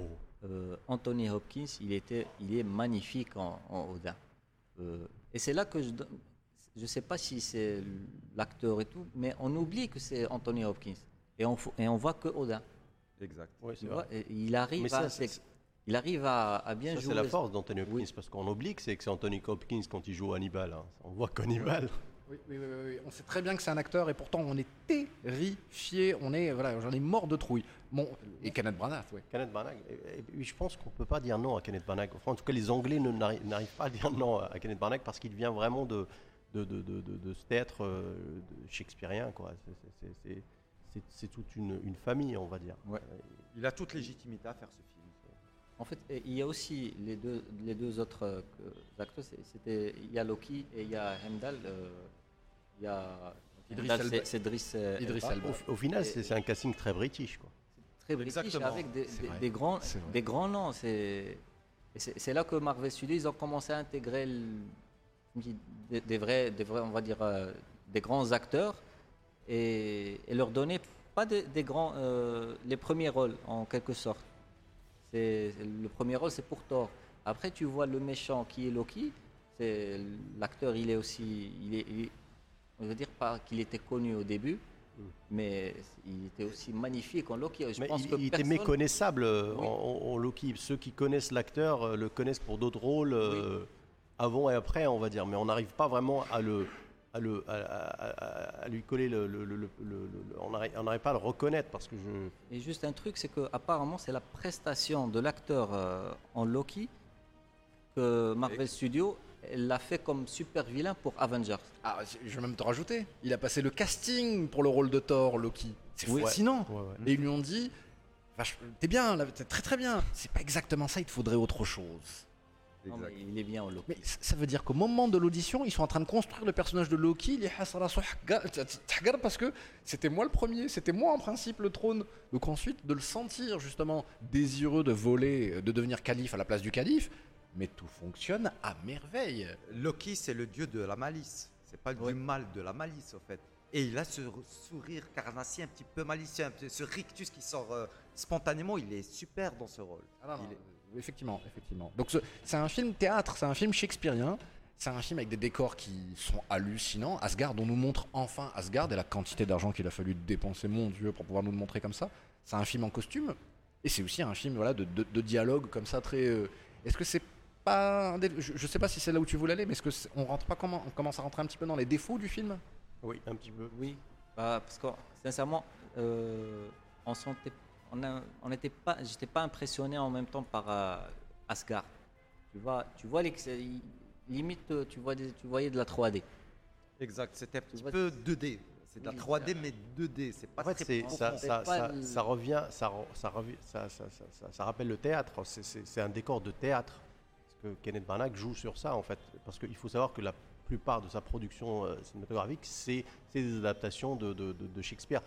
C'est Hamlet, c'est. euh, Too much ado about nothing. Voilà. Oui, oui, oui. oui. avec, euh, avec- avec du Denzel Washington. Bref, voilà, c'est Ouais, extraordinaire, ouais, c'est ouais. extraordinaire ce qu'il fait ce monsieur. Mais oui, on lui a, on lui a dit. euh, je, et alors, je sais pas si c'est toi, euh, Samuel, ou c'est Sulaiman qui a, qui a dit ça il y, a, il y a une semaine ou il y a deux semaines, que Marvel font des films de genre avec Oui, des, des super-héros. Donc de se dire, tiens, on va partir sur le théâtre en premier lieu, ouvrir à de la trilogie, parce qu'on se doute bien que c'est une trilogie qu'on va nous filer avec Thor, et on va pas faire un film où c'est That's Madame, non, je- on va y aller, quoi. Et donc commencer justement avec le théâtre, c'est très très bien. Et c'est très intéressant parce que le théâtre, on le retrouve dans Thor Ragnarok, mais ça, ça sera pour la, voilà, ça sera pour la, la, la- review dans, dans quelques semaines. Et je reviens juste pour l'actrice euh, qui a joué euh, Jane Foster. euh, je me rappelle. Nathalie Ah, Portman. Nathalie Portman. Portman. Sincèrement, elle a eu beaucoup de critiques. Je sais pas qu'est-ce qu'ils ont contre l'actrice, mais moi, Elle a- alors, à mon avis, elle n'a pas fait beaucoup d'efforts dans, dans- dans- Elle se dans- faisait dans- chier. dans le rôle. Parce qu'il faut, faut dire Elle se faisait chier, ça Alors, se voyait. Ça se À mon, à avis, Nathalie Portman, c'est pas son genre de film. Quoi. Parce qu'il faut le voir aussi. euh, D'ailleurs, euh, d'ailleurs, elle a fait un clip euh, sur, sur Star Wars après pour, pour dénoncer. On, on arrête de le faire, la faire chier avec, avec, avec Pa- Padmé et tout ça. Et, et je pense vraiment qu'elle elle est plus à, à son aise dans des, des Black, Black Swan ou ce genre de choses que vraiment dans, dans- dans des films de super-héros euh, ou des films de aussi. Parce que je pense qu'au bout d'un certain temps, les acteurs sont blasés quand ils commencent vraiment à, à l'enfance. Quoi. Ils sont, au bout d'un certain temps, ils cherchent peut-être une, une légitimité artistique quelque part. Et, et ils vieillissent plus entre- vite. Juste pour dire que la période de Star Wars, entre euh, elle et Skywalker, euh, Anakin Skywalker, Oui. l'acteur qui a joué Anakin Skywalker, on l'a plus revu euh, après. Euh, oui, euh, comment s'appelait ce film totalement Alors, bah, Jumper. tu Jumper, ouais. Jumper. Mais les amis, je ne vous laisserai pas ici dire du mal de Jumper. J'ai trop d'amour pour ce Non, film. c'est un super film. C'est voilà, je bourré de C'est une, défauts. c'est adaptation de BD qui n'existe pas. C'est un roman à la base, c'est un roman. C'est ça, c'est un, roman. deux euh, romans, deux, deux tomes de romans, et c'est. bah, bah, bon, on, on parlera de Jumper à l'occasion. Pour revenir sur Thor, au final, on nous livre une origin story. Une origin story. Ou pas et- euh, ouais. Moi, en fait, c'est Celle une- de, celle de Lucky, surtout. De, de, ouais. Oui, c'est une origin Loki. story en quelque sorte de Thor. euh, les Terriens découvrent en quelque sorte Thor, qui est Thor. euh. Mais alors, on, revient pour ne pas comparer, ça n'a plus ou moins Après. absolument rien à voir avec la BD aussi. hein. Et c'est là la force de Marvel Studios, c'est qu'ils ils t'emmènent dans, dans, dans leur, dans leur film et ils te font oublier en quelque sorte ce que, tu, ce que tu as lu euh, en BD. Et c'est vrai que, sincèrement, Au niveau, au, au- au niveau représentation euh, physique, on va dire, du personnage, ça, ça, ça, ça, ça, ça reste assez proche de, de, de, de- d'Ultimate aussi. oui, En, regardant les films, j'ai toujours eu cette idée assez, euh, assez drôle quelque part, c'est que vraiment euh, Ultimate a créé tout le caractère design de tout ce qui est sorti après. On- on- c'est, vraiment, des fois, c'est carrément du copier-coller. Quoi. parce que Ultimate, c'est le- l'univers que les ados de cette époque et qui, qui ont grandi avec Ultimate, ils vont se rappeler un peu. Mais surtout, c'est, plus cohérent, on va Oui. dire, parce que c'est très difficile d'adapter une BD des années 60. 60, c'est impossible. C'est, vra- vraiment impossible. Il faut voir les méchants à l'époque, qui sont tout simplement ridicules. Tu peux pas les représenter dans un film. Ils peuvent pas faire la même chose avec Captain America, euh, première- euh, deuxième guerre mondiale et tout. Et après, le... Allez, tu, tu vas refroidir et on te, va, on te ramène après 70 ans. Donc, euh, Ils l'ont fait quand même, ils mais, fait, mais- c'était ils l'ont fait intelligemment. voilà. Mais tu peux pas le faire avec tous les acteurs en même temps. Oui, avec tous les, tous les autres. à la, super- à- à la mythologie viking, parce que la mythologie viking est très très différente de la mythologie euh, gréco-romaine, c'est celle qu'on a de, de, de, de, de- Oui, de voir. euh, Zeus et Jupiter. et- Voilà, c'est, en, fait, c'est des, des- des dieux avec des pouvoirs, mais au final, avec, avec, avec un côté très humain, beaucoup trop humain d'ailleurs. Ils, ils se mettent en colère, ils, euh, ils, euh, ils font des erreurs, ils, font ont tout des le temps- problèmes de cœur. Voilà, ils font, ils font, ils font surtout des erreurs. D'ailleurs, euh, j'attends avec impatience euh, North Mythology de, Gaiman qui va, qui va sortir en poche assez, assez dans, deux ou trois mois. Et, là, il explique un petit peu ce, côté vraiment, euh, ce- ce- cette façon de voir des, Vikings et, la façon dont, dont, dont, est, présentée cette mythologie. Là, je pense que le film respecte assez, assez, assez bien ce, côté-là. Maintenant, le, point fort, je dirais, et c'est à peu près aussi le point faible, c'est ce, côté vraiment shakespearien. Au bout d'un certain temps, on est gavé. hein. Ah bon, ah bon, ah, ah, ah, c'est ça en fait. Toi, ça te, ça, ça te saoule au bout d'un moment là. Euh, le, le- Que le- selon le- de que serait. Non, le, le, le, le, le- le- Thor, le, le- le- le premier du nom, on va dire, effectivement, au bout d'un ben, au bout d'un certain temps, ça commençait vraiment à devenir, euh, à devenir assez, euh, assez lourd. Quoi. Pour euh, Thor 1, Thor 1, c'est vrai qu'à un moment, tu, tu as juste envie de voir la fin et de dire allez, qu'est-ce qui va se passer et tout. Euh, on veut voir la, la, la scène post-générique. C'est particulier, particulier. Euh, Est-ce qu'on conclut sur Thor avec, euh, avec une phrase définitive juste avant de donner une note Euh, Le point box-office, tiens, le point box-office, combien ça a coûté ça à, à- à faire À peu près 180 millions de, de dollars. Ah ouais, ah, enfin ça a rapporté 120 millions de dollars. Non, ça a Euh, coûté. 180. Ça a coûté, exactement. Ça a, ça a coûté Ah, ça a 150, non, ça a coûté 150 millions de dollars. Et oui, ça a rapporté 180 millions de dollars en, En en- en- en semaine. 2011. La première semaine, 65 millions de dollars. Ouais, voilà. Euh, au final, ça a rapporté pratiquement un demi milliard de dollars, 400 Ne pas oublier les frais de marketing, etc. Et ne pas oublier les frais de port aussi. hein, les- Exactement. C'est très important, les frais de port.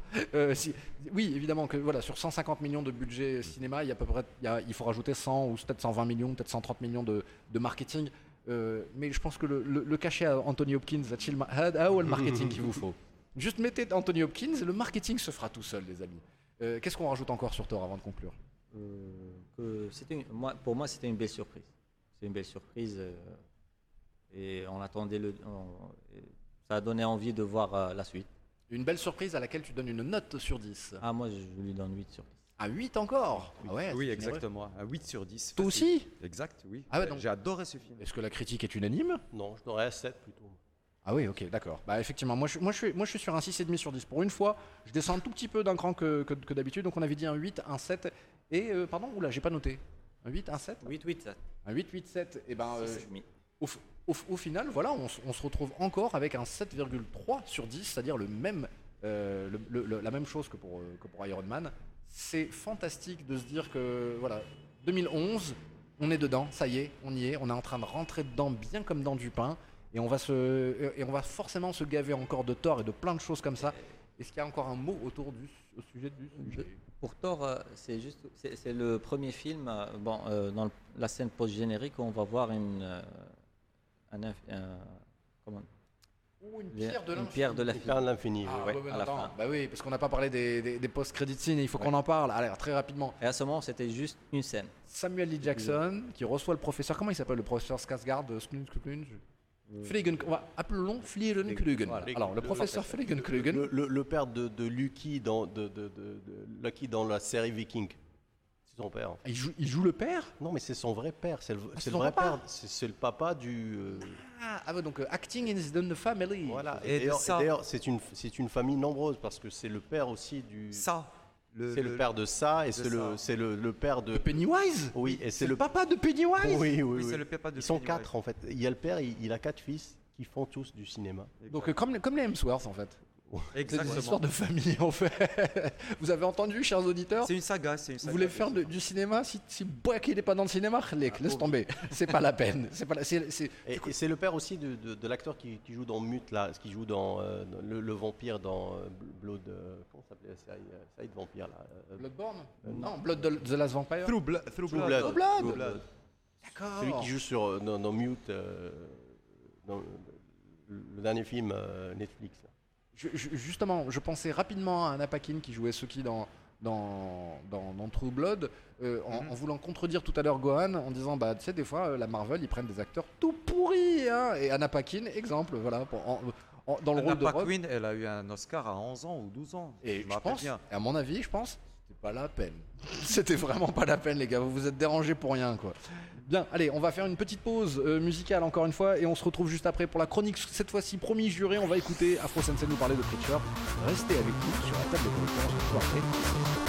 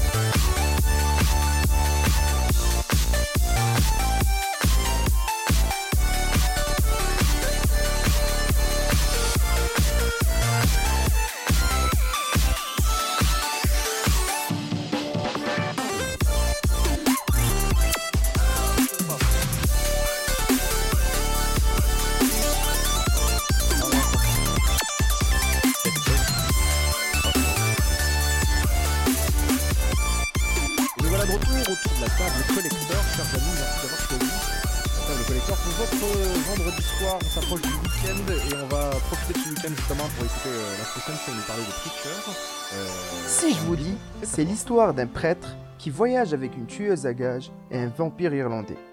Ça peut paraître comme le début d'une blague douteuse, et ABO va sûrement me dire d'arrêter de picoler avant de faire mes chroniques. Et c'est là où je vais rajouter que tout ce beau monde est à la recherche de Dieu qui a déserté son poste. Là, je sais que je vais faire mouche, je vais me faire traiter d'hérétique. Bonsoir à tous, vous écoutez la Table Collector et je suis Afro Jérusalem, votre envoyé spécial depuis la ville sainte.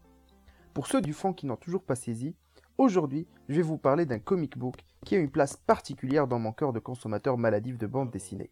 Je parle évidemment de Preacher, de Garcenis et du regretté Steve Dylon qu'on a perdu l'année dernière. Au moment où j'écris ces mots, j'ai sous les yeux les six putains de gros volumes qui composent ce road trip à travers l'Amérique texane où se croisent à la fois les sociétés secrètes et d'autres détraqués en tout genre que je vous laisserai le soin de découvrir en lisant les pages de Preacher. Un patchwork de bizarreries qui m'ont tenu en haleine au fil de la réédition de ce chef-d'œuvre primé aux Eisner Awards et que j'ai suivi de manière religieuse.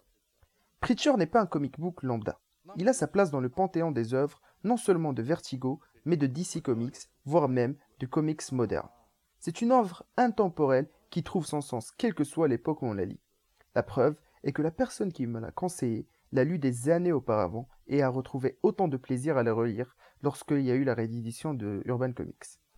Car au-delà de l'humour noir qui joue énormément avec le mauvais goût, Garcenis a su insuffler une humanité très forte à ses personnages, qu'ils soient bons ou mauvais. Il faut savoir que tous les personnages de ce comics sont animés par une motivation sans faille, et c'est cette capacité-là, celle de transcender l'invraisemblable du récit pour se consacrer aux personnages qui seront la plupart du temps tout autant perdus que nous, qui les suivants, dans leurs aventures, qui fait que j'accroche au travail de Garcenis. Mais pas que lui, car depuis que j'ai mis les pieds dans la bande dessinée, j'ai toujours été attiré par les écrits des scénaristes british, à savoir Alan Moore, Neil Gaiman ou encore Warren Ellis pour ne citer que cela. Il faut savoir que Garcenis, dans la plupart de ses œuvres, a tendance à démystifier les idées collectives, et cela va du mythe super-héroïque avec The Boys ou aux croyances religieuses avec Hellblazer et comme il le fait avec Preacher que je vous présente. Mais il ne le fait jamais de manière grotesque. Toujours, il utilise la finesse pour frapper là où ça fait mal, jouant sur la corde sensible du doute. Sauf que cet aspect peut sembler méta tant l'œuvre est teintée d'humour et de blagues salaces. C'est pour toutes ces raisons que je mets un putain de gros disclaimer pour cette bande dessinée qu'il ne faut absolument pas mettre entre les mains des enfants et des adolescents. La preuve en est le macaron énorme que met Urban Comics dans ses euh, tomes de Preacher où ils nous disent clairement c'est une lecture réservée aux adultes. Mais aussi éviter de la montrer à certains barbus et plus précisément s'ils sont édentés et qu'ils essayent de vous soudoyer avec un plateau de sushi. Je profite aussi de cette mini-chronique pour rendre une nouvelle fois hommage à Steve Dylon qui a illustré toute la démence et la folie d'Ennis, et ce, que ce soit sur Preacher, Hellblazer ou encore le Punisher chez Marvel, dont je vous parlerai une autre fois. Steve Dylon a un trait particulier qui ne plaît pas à tout le monde, mais qui sait retranscrire toute la démence visuelle que qu'imagine Garcenis. Et c'est pour cela que je voudrais lâcher, et comme le dirait mon ami Samuel Harriman, un énorme yep pour Preacher.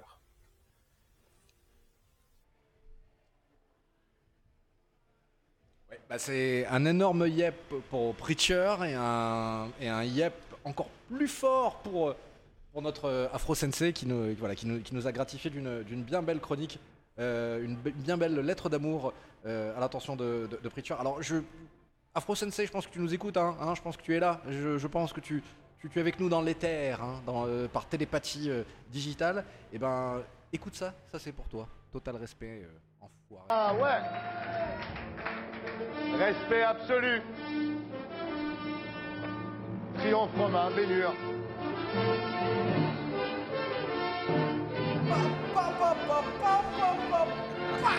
Merci à tous. Bien- Merci, merci au, à l'Afro Sensei. Voilà. Merci. Euh, Domo, Ali, Merci pour, la, Gato. merci pour la dédicace aussi. Et ouais, ouais, c'est ça. Et justement, justement, on dit à nos auditeurs, il y a- y a- voilà, là, il y a de la filiation. Vous voulez de l'origine story, l'origine story, vous voulez le, le, voilà, le mentor, celui qui a Non, formé. Euh, Il, je- il il, est bon depuis le début. hein. il- il dit ça, mais le professeur Harriman est très humble. C'est sa caractéristique, le Harriman. Bien, allez, euh, une réaction au sujet de Preacher autour de la table. On commence avec toi, Samy. Ah, Alors, ah, bah, Harryman, pour moi, c'est un, choc. euh, découvert il y a 17, 18 ans.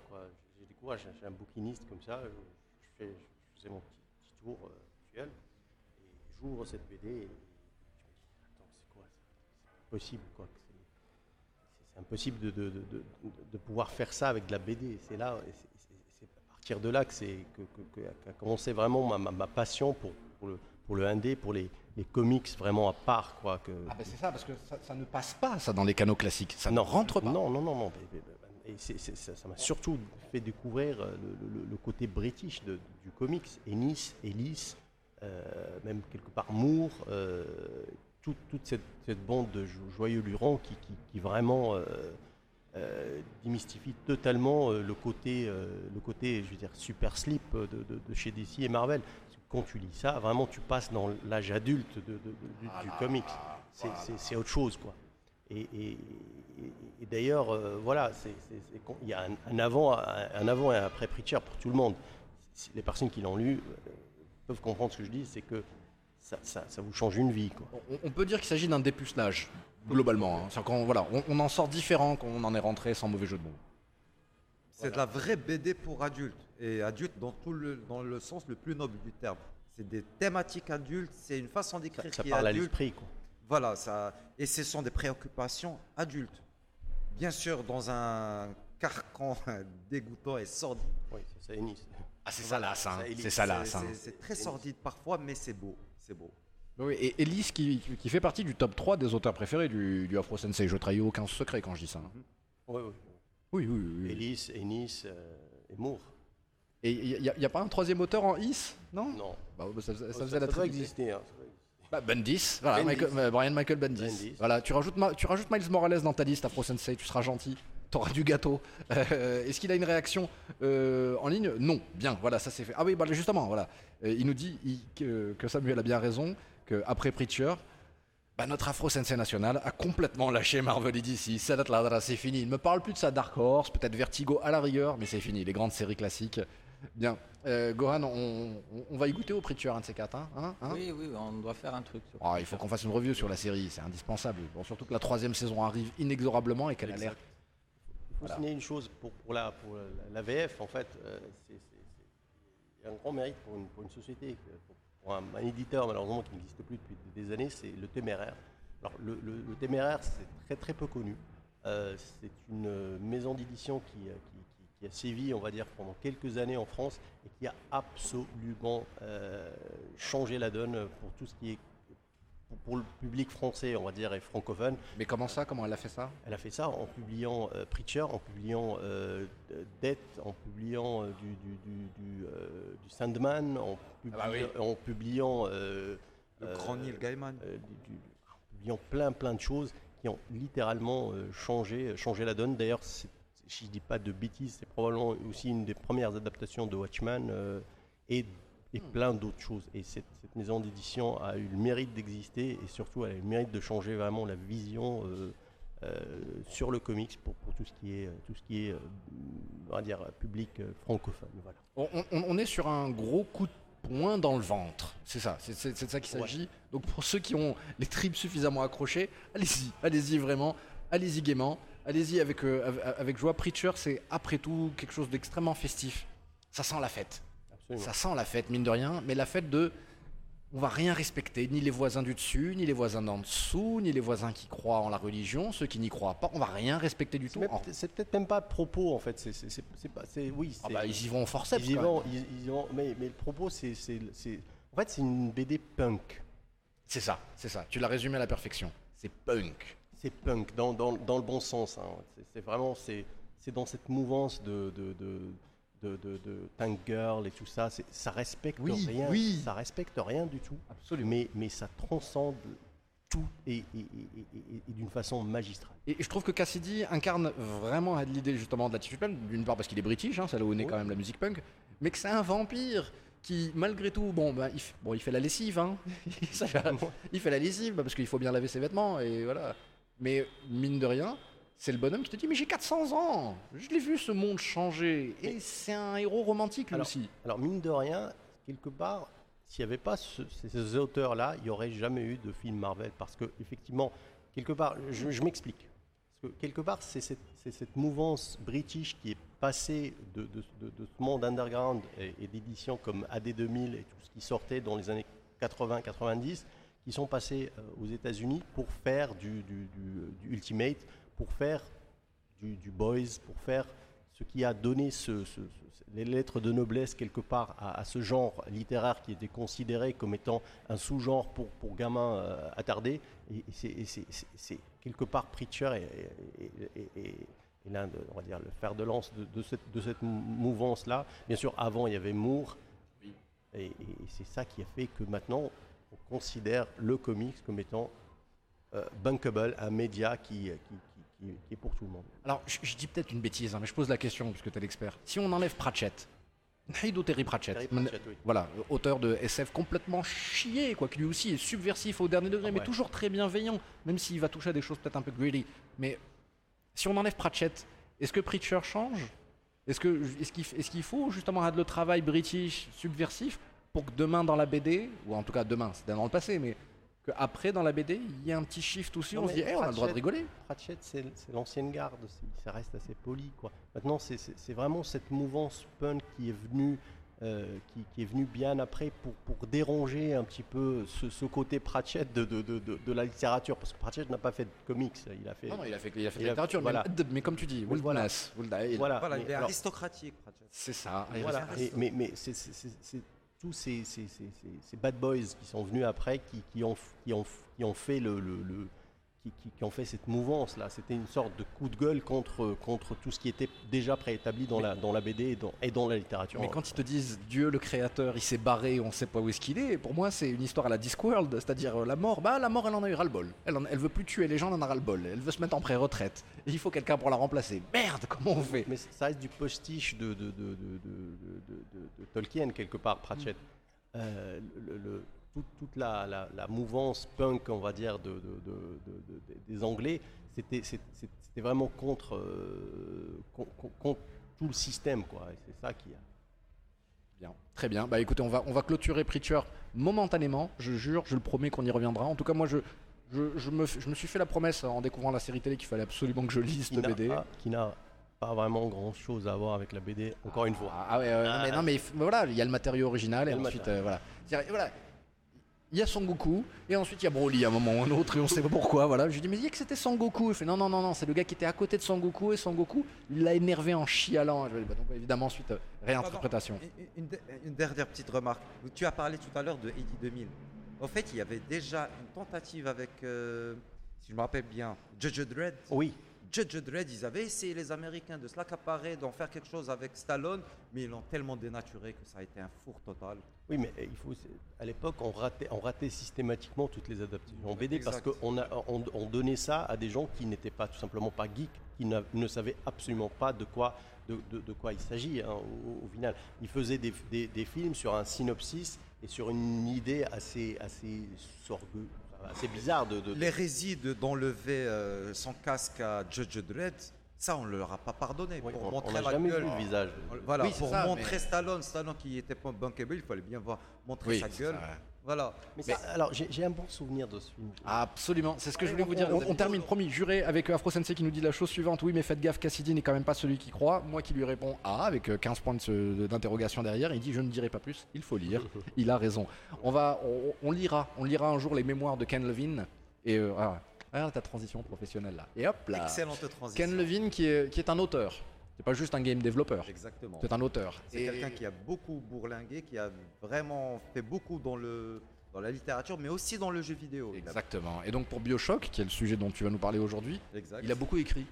Exactement. Il a, il a façonné tout un univers euh, ex nihilo, quelque chose d'extraordinaire qui est le, le jeu Bioshock. Je te jure qu'on va mettre en place une tirelire et à chaque fois que le mec nous sort un mot contre triple au crabe, Ouais, on met une pièce ex nihilo. Mais who the fuck do you think you are? Tu t'as cru que t'étais Bernard Pivot tout d'un coup? Non, non, non, ça, je ne le fais pas exprès en Charlie, plus. Charlie- Non, non, mais ex nihilo, c'est charrie-moi, charrie-moi. You're welcome.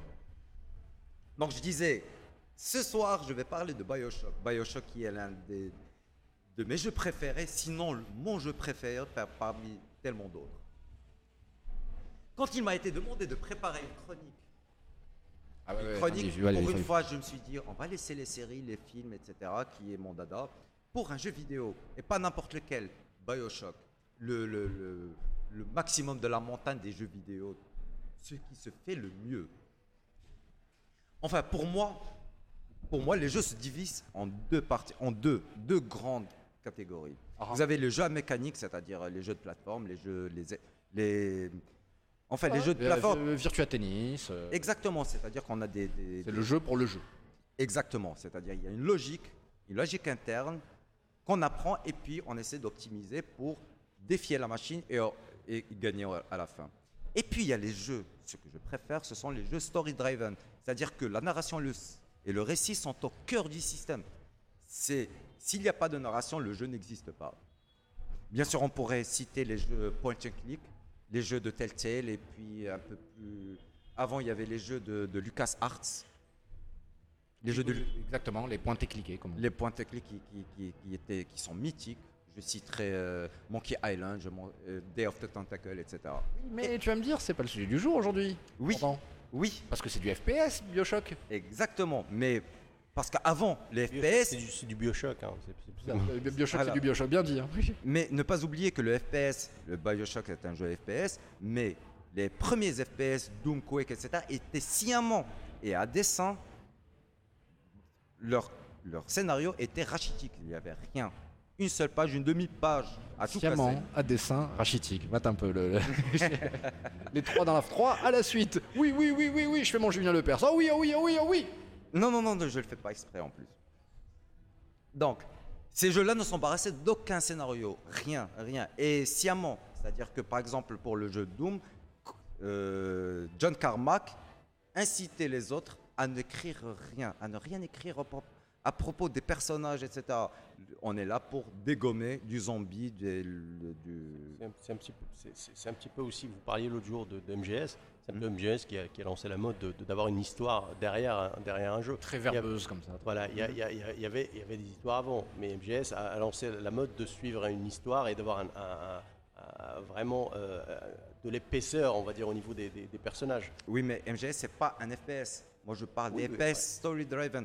Par exemple, le Half-Life, le mythique Half-Life, Oui. était un, un FPS, mais très centré sur l'histoire. À, à telle enseigne qu'on l'a appelé un rail shooter aussi. hein. C'est-à-dire, voilà, t'es t'es sur Surtout un rail et l'introduction. t'avances. Ah, Surtout l'introduction qui, qui- Je crois que l'intro du jeu faisait 20 40. minutes. 20 minutes jusqu'à. Non, non, même, même plus. hein.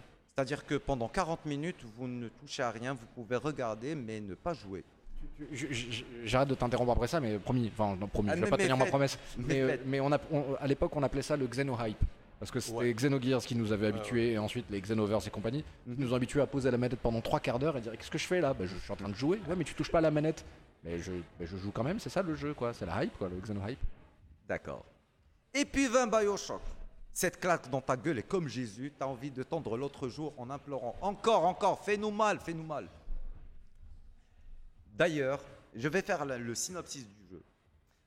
Vous êtes au fait un- une personne, au, au début vous êtes un anonyme, vous êtes confortablement assis dans votre avion qui traverse l'Atlantique, quand soudain vous crachez au, au milieu de nulle part et vous vous retrouvez à patauger dans l'eau glaciale. Avec juste un phare, c'est ça qui... Voilà, au loin, vous êtes entouré par les flammes et puis il y a un phare.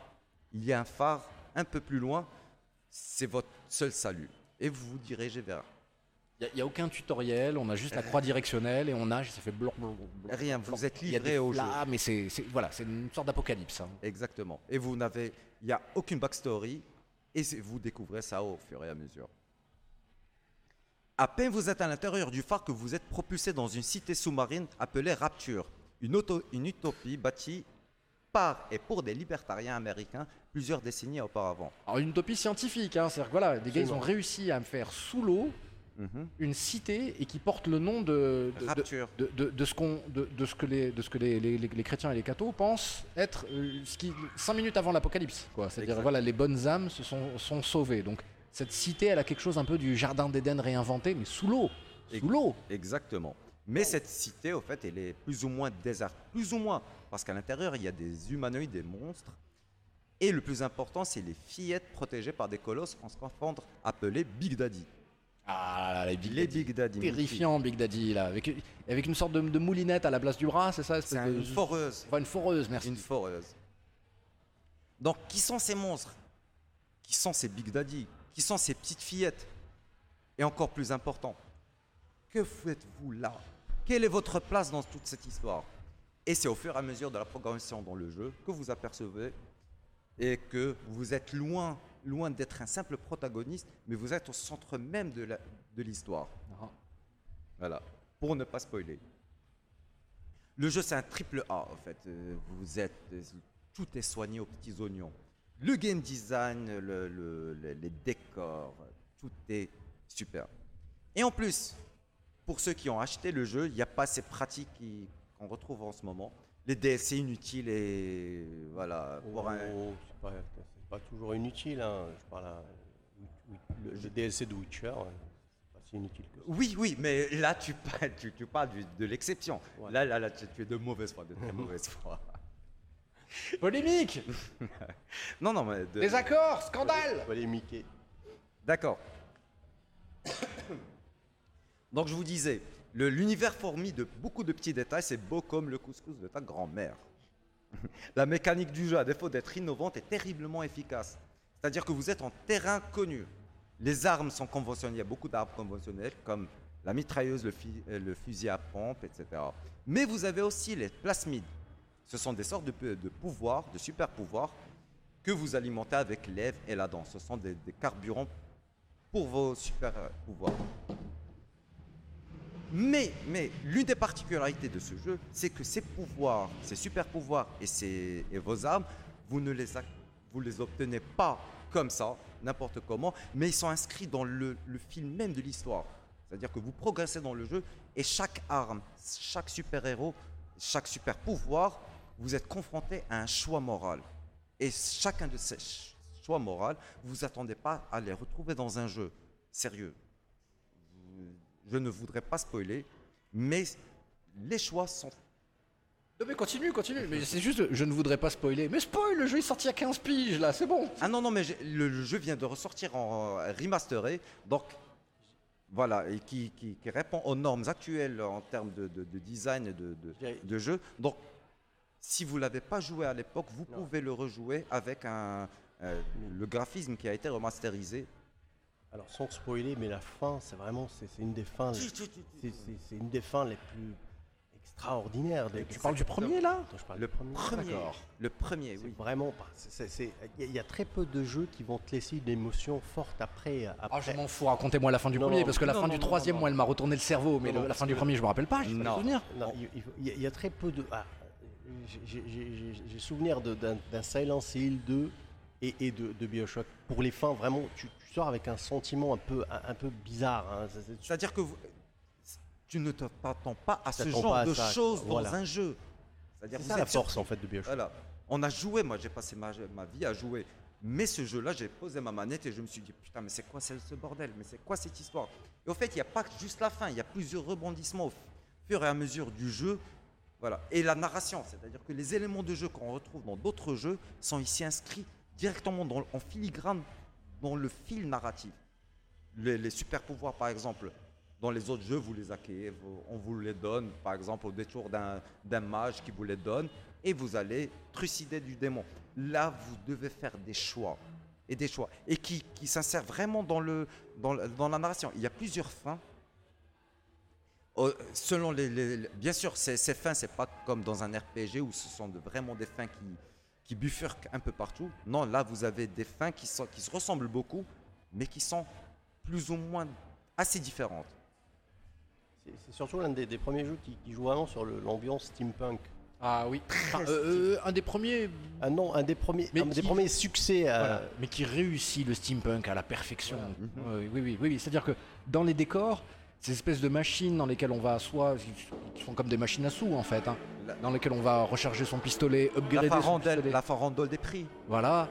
Euh, mais tout le style graphique, il y a quelque chose à mi-chemin, c'est ça, entre le le- le- le- l'es- l'espèce de l'espèce d'ambiance qu'on a à travers des, bah, de toute la littérature steampunk, mais on a aussi tout le délire euh, des, des, des- des œuvres. euh, oh, j'ai envie de par- j'ai envie de parler de Last Exile dans le manga. ouais, ouais, ouais. La- J'ai envie de parler de tous ces trips où en fait les gars, on se rend compte que c'est un monde d'ingénieurs, c'est les ingénieurs qui ont régné. Et le régal de consommer ce monde-là fait que d'une salle à l'autre, effectivement, on est terrifié parce qu'on on ne sait pas à quoi s'attendre. mais on est toujours rassuré par cette technologie qui a l'air bien solide, bien old, bien. Et pourtant, on est sous l'eau. On est sous l'eau, les amis. Une vie de crack, c'est fini pour nous, quoi. Bye bye, bye bye, Rapture, quoi. Oui. Et comme toute utopie, elle se casse finalement la gueule. Ah bah oui, c'est ça. Comme tu l'as dit, on arrive dans un monde qui est déserté, quoi. Au fait, nous, francophones, on va pas beaucoup adhérer à l'histoire, on va pas comprendre parce que dans le, le- le film est au fait une, une critique acerbe du, du mouvement libertarien. Le mouvement libertarien se trouve beaucoup aux États-Unis, mais pas forcément dans les pays francophones où il y a la droite et la gauche comme au Maroc. Il y a une droite et gauche qui sont clairement délimitées. Non, ça c'est le système libertarien qui est euh, plus ou moins les, ces lettres de noblesse ont été données par Ayn Rand, qu'on ne connaît pas beaucoup, qui n'a pratiquement jamais été traduite en français de façon correcte, sauf il y a quelques années, je ne vais même pas dire quelques années, il y a quelques mois. Même aux États-Unis, c'est c'est un, personnage et c'est une idéologie qui revient à la mode, et pourtant elle est un peu rance, hein, sans mauvais jeu de mots, hein, parce que les. Très rance, mais Ah. ne pas oublier qu'il y a beaucoup, beaucoup de, de- de grands décideurs aux États-Unis qui sont d'obédience euh, libertarienne. Voilà, on pourrait croire qu'obédience est un mauvais choix de mots, mais c'est presque ça. Ouais, c'est presque ça, parce que. euh, C'est plus une religion, c'est Voilà. presque une religion. on, est le lendemain de la journée de la femme, mais cette connasse de Ayn Rand, elle a laissé des choses vraiment dégueulasses dans le, dans, justement dans la réflexion de la macroéconomie moderne. Voilà, il y a même des gens pour vous dire que le, le mouvement libertarien, il était à la base du capitalisme pur et dur tel qu'on le Ah, connaît. ah, ah. Et donc, et c'est ça que Bioshock nous raconte, c'est-à-dire un espèce de capitalisme associé à une envie de progrès et qui va beaucoup trop loin, beaucoup trop loin. Alors, t'as pas dit le mot secret, t'as pas dit le mot magique jusqu'à maintenant. Lequel? Les plasmides. Ah, T'en as parlé, tu les as évoqués les pouvoirs, mais les plasmides, c'est un truc de dingue. Les Exactement. plasmides. On peut les combiner, on peut les utiliser, on peut influencer. Alors c'est une seringue, hein, c'est une seringue qu'on s'injecte dans le bras. Et cette scène euh, en vue subjective, là on le tient le génie artistique de, de- de personnes comme, euh, comme Ken Levin parce que on ne voit que de, on ne voit, on ne voit que des bras dans un FPS. On voit des bras et on Mhm. voit des armes. Et les gars ont dû se poser la question, j'ai mais qu'est-ce qu'on fait avec ces bras-là? On fait quelque chose avec ces mains? Et donc le fait de voir une main à, à- à 25 cm de, de- de la caméra, de la focale de la caméra, se tourner et voir les veines à l'intérieur changer de couleur, parce que les plasmides, vous l'avez évidemment compris, chaque pouvoir a une couleur différente, Exactement. pour pouvoir s'y retrouver, pour que le HUD, pour que le heads-up display soit lisible et pour que les pouvoirs soient aussi lisibles. Donc il y a la glace, le feu, je dis des bêtises, l'eau, il y a quoi? Il y a... Il y en a plusieurs. Je crois qu'il y a quatre plasmides, je me rappelle plus très bien. Et comme tu as dit, on peut les combiner. Oui, on peut les combiner, les, les jouer avec. Et on peut les acheter. D'ailleurs, cette, euh, cette dimension achat qui est très différente pour moi du, du système RPG. Dans les RPG, vous êtes- la- l'argent a beaucoup d'importance, mais là, dans la farandole des prix, ça peut vous réserver quelques petites surprises. D'ailleurs, le système de jeu, il est clair. Vous avez la manette. Moi qui joue avec la manette, vous avez la partie gauche qui sert à utiliser les plasmides et la, la partie droite, comme d'habitude, de façon très classique. Les pompons, exactement. Ah. D'ailleurs, pour euh, Tampon, ça veut dire pistolet hein, pour les idiots qui nous suivent. ah, voilà. il y a point d'idiots qui nous suivent. D'ailleurs, euh, pour rebondir un petit peu sur le côté libertarien, ne pas oublier que Steve Jobs est très libertarien. Et pour la BD, il y a Steve Ditko, le créateur de Spider-Man, qui l'était. Et d'ailleurs, les premiers récits de Spider-Man, ils étaient clairement libertariens. Et le jeu vous pose des questions que vous ne trouvez pas dans d'autres jeux. Par exemple, jusqu'où irez-vous pour garantir votre bonheur? Est-ce que l'égoïsme, d'ailleurs c'est un principe libertarien, est-ce que l'égoïsme est quelque chose de bien contrairement à ce qu'on vous explique à longueur de journée On vous baratine, on vous dit que l'égoïsme c'est mal. Mais au fait, il y a un intérêt à être égoïste. Il y a un intérêt à, privilégier ses propres intérêts au détriment des autres. Et encore plus spécialement au détriment des autres. C'est-à-dire que vous devez être le chef de la meute. On se retrouve dans des situations un peu bizarres. Euh, D'ailleurs, il y a une autre dimension qui est religieuse. Religieuse. C'est-à-dire que rapture, le nom de rapture n'est pas anodin. C'est l'avènement- c'est le- l'enlèvement, c'est le. Comment on appelle? En arabe, parfait. C'est-à-dire euh, Jésus-Christ parfait dans notre religion. Rapture désigne cela. C'est voilà, c'est le, le bon Dieu qui sauve les, les dernières bonnes âmes. Voilà. Alors, euh, Et dans. Rapture, et, quand- et bizarrement, dans Rapture, ils ont rejeté la religion. Et ça là que se pose une autre question. Si vous enlevez la religion, la religion que des fois il y a beaucoup de gens qui critiquent la religion pour son apport fanatique, mais une fois que vous avez enlevé toute véhilité religieuse d'une population, qu'est-ce qui pourrait arriver? Parce que notre socle moral re- moderne est très basé sur la religion, qu'on le veuille ou non. Voilà. Si vous enlevez la morale religieuse, voilà, est-ce qu'on ne deviendrait pas inhumain? Pour la. Bien sûr, le, jeu, maintenant, si vous allez jouer au jeu, il y aura, vous, allez, vous retrouver dans, un lieu, dans, un, une situation que vous avez déjà vue. Le, le jeu a été plusieurs fois plagié, il y a plusieurs films qui ont repris les rebondissements pour les insérer dans les histoires. Il y a même eu le film qui a été annulé et qui a été. Ils ont repris, recyclé tous les, les, les, les assets, les items, la production design pour faire le film A Cure for Life. Voilà. Bien sûr, je ne m'étendrai pas sur le deuxième et le troisième opus. Ah, ça mériterait une chronique à eux tout. À, t- à eux tout seuls, voilà, voilà, voilà. La trame sonore, excellente trame sonore, mais les, chansons, le rétro, etc. sont excellents. Et le, le bruitage, le bruitage tout, tout bonnement Ah, grandiose. Toute la direction artistique globalement est au Voilà, top. c'est un jeu triple A, c'est-à-dire qu'on sent l'argent, on sent l'argent.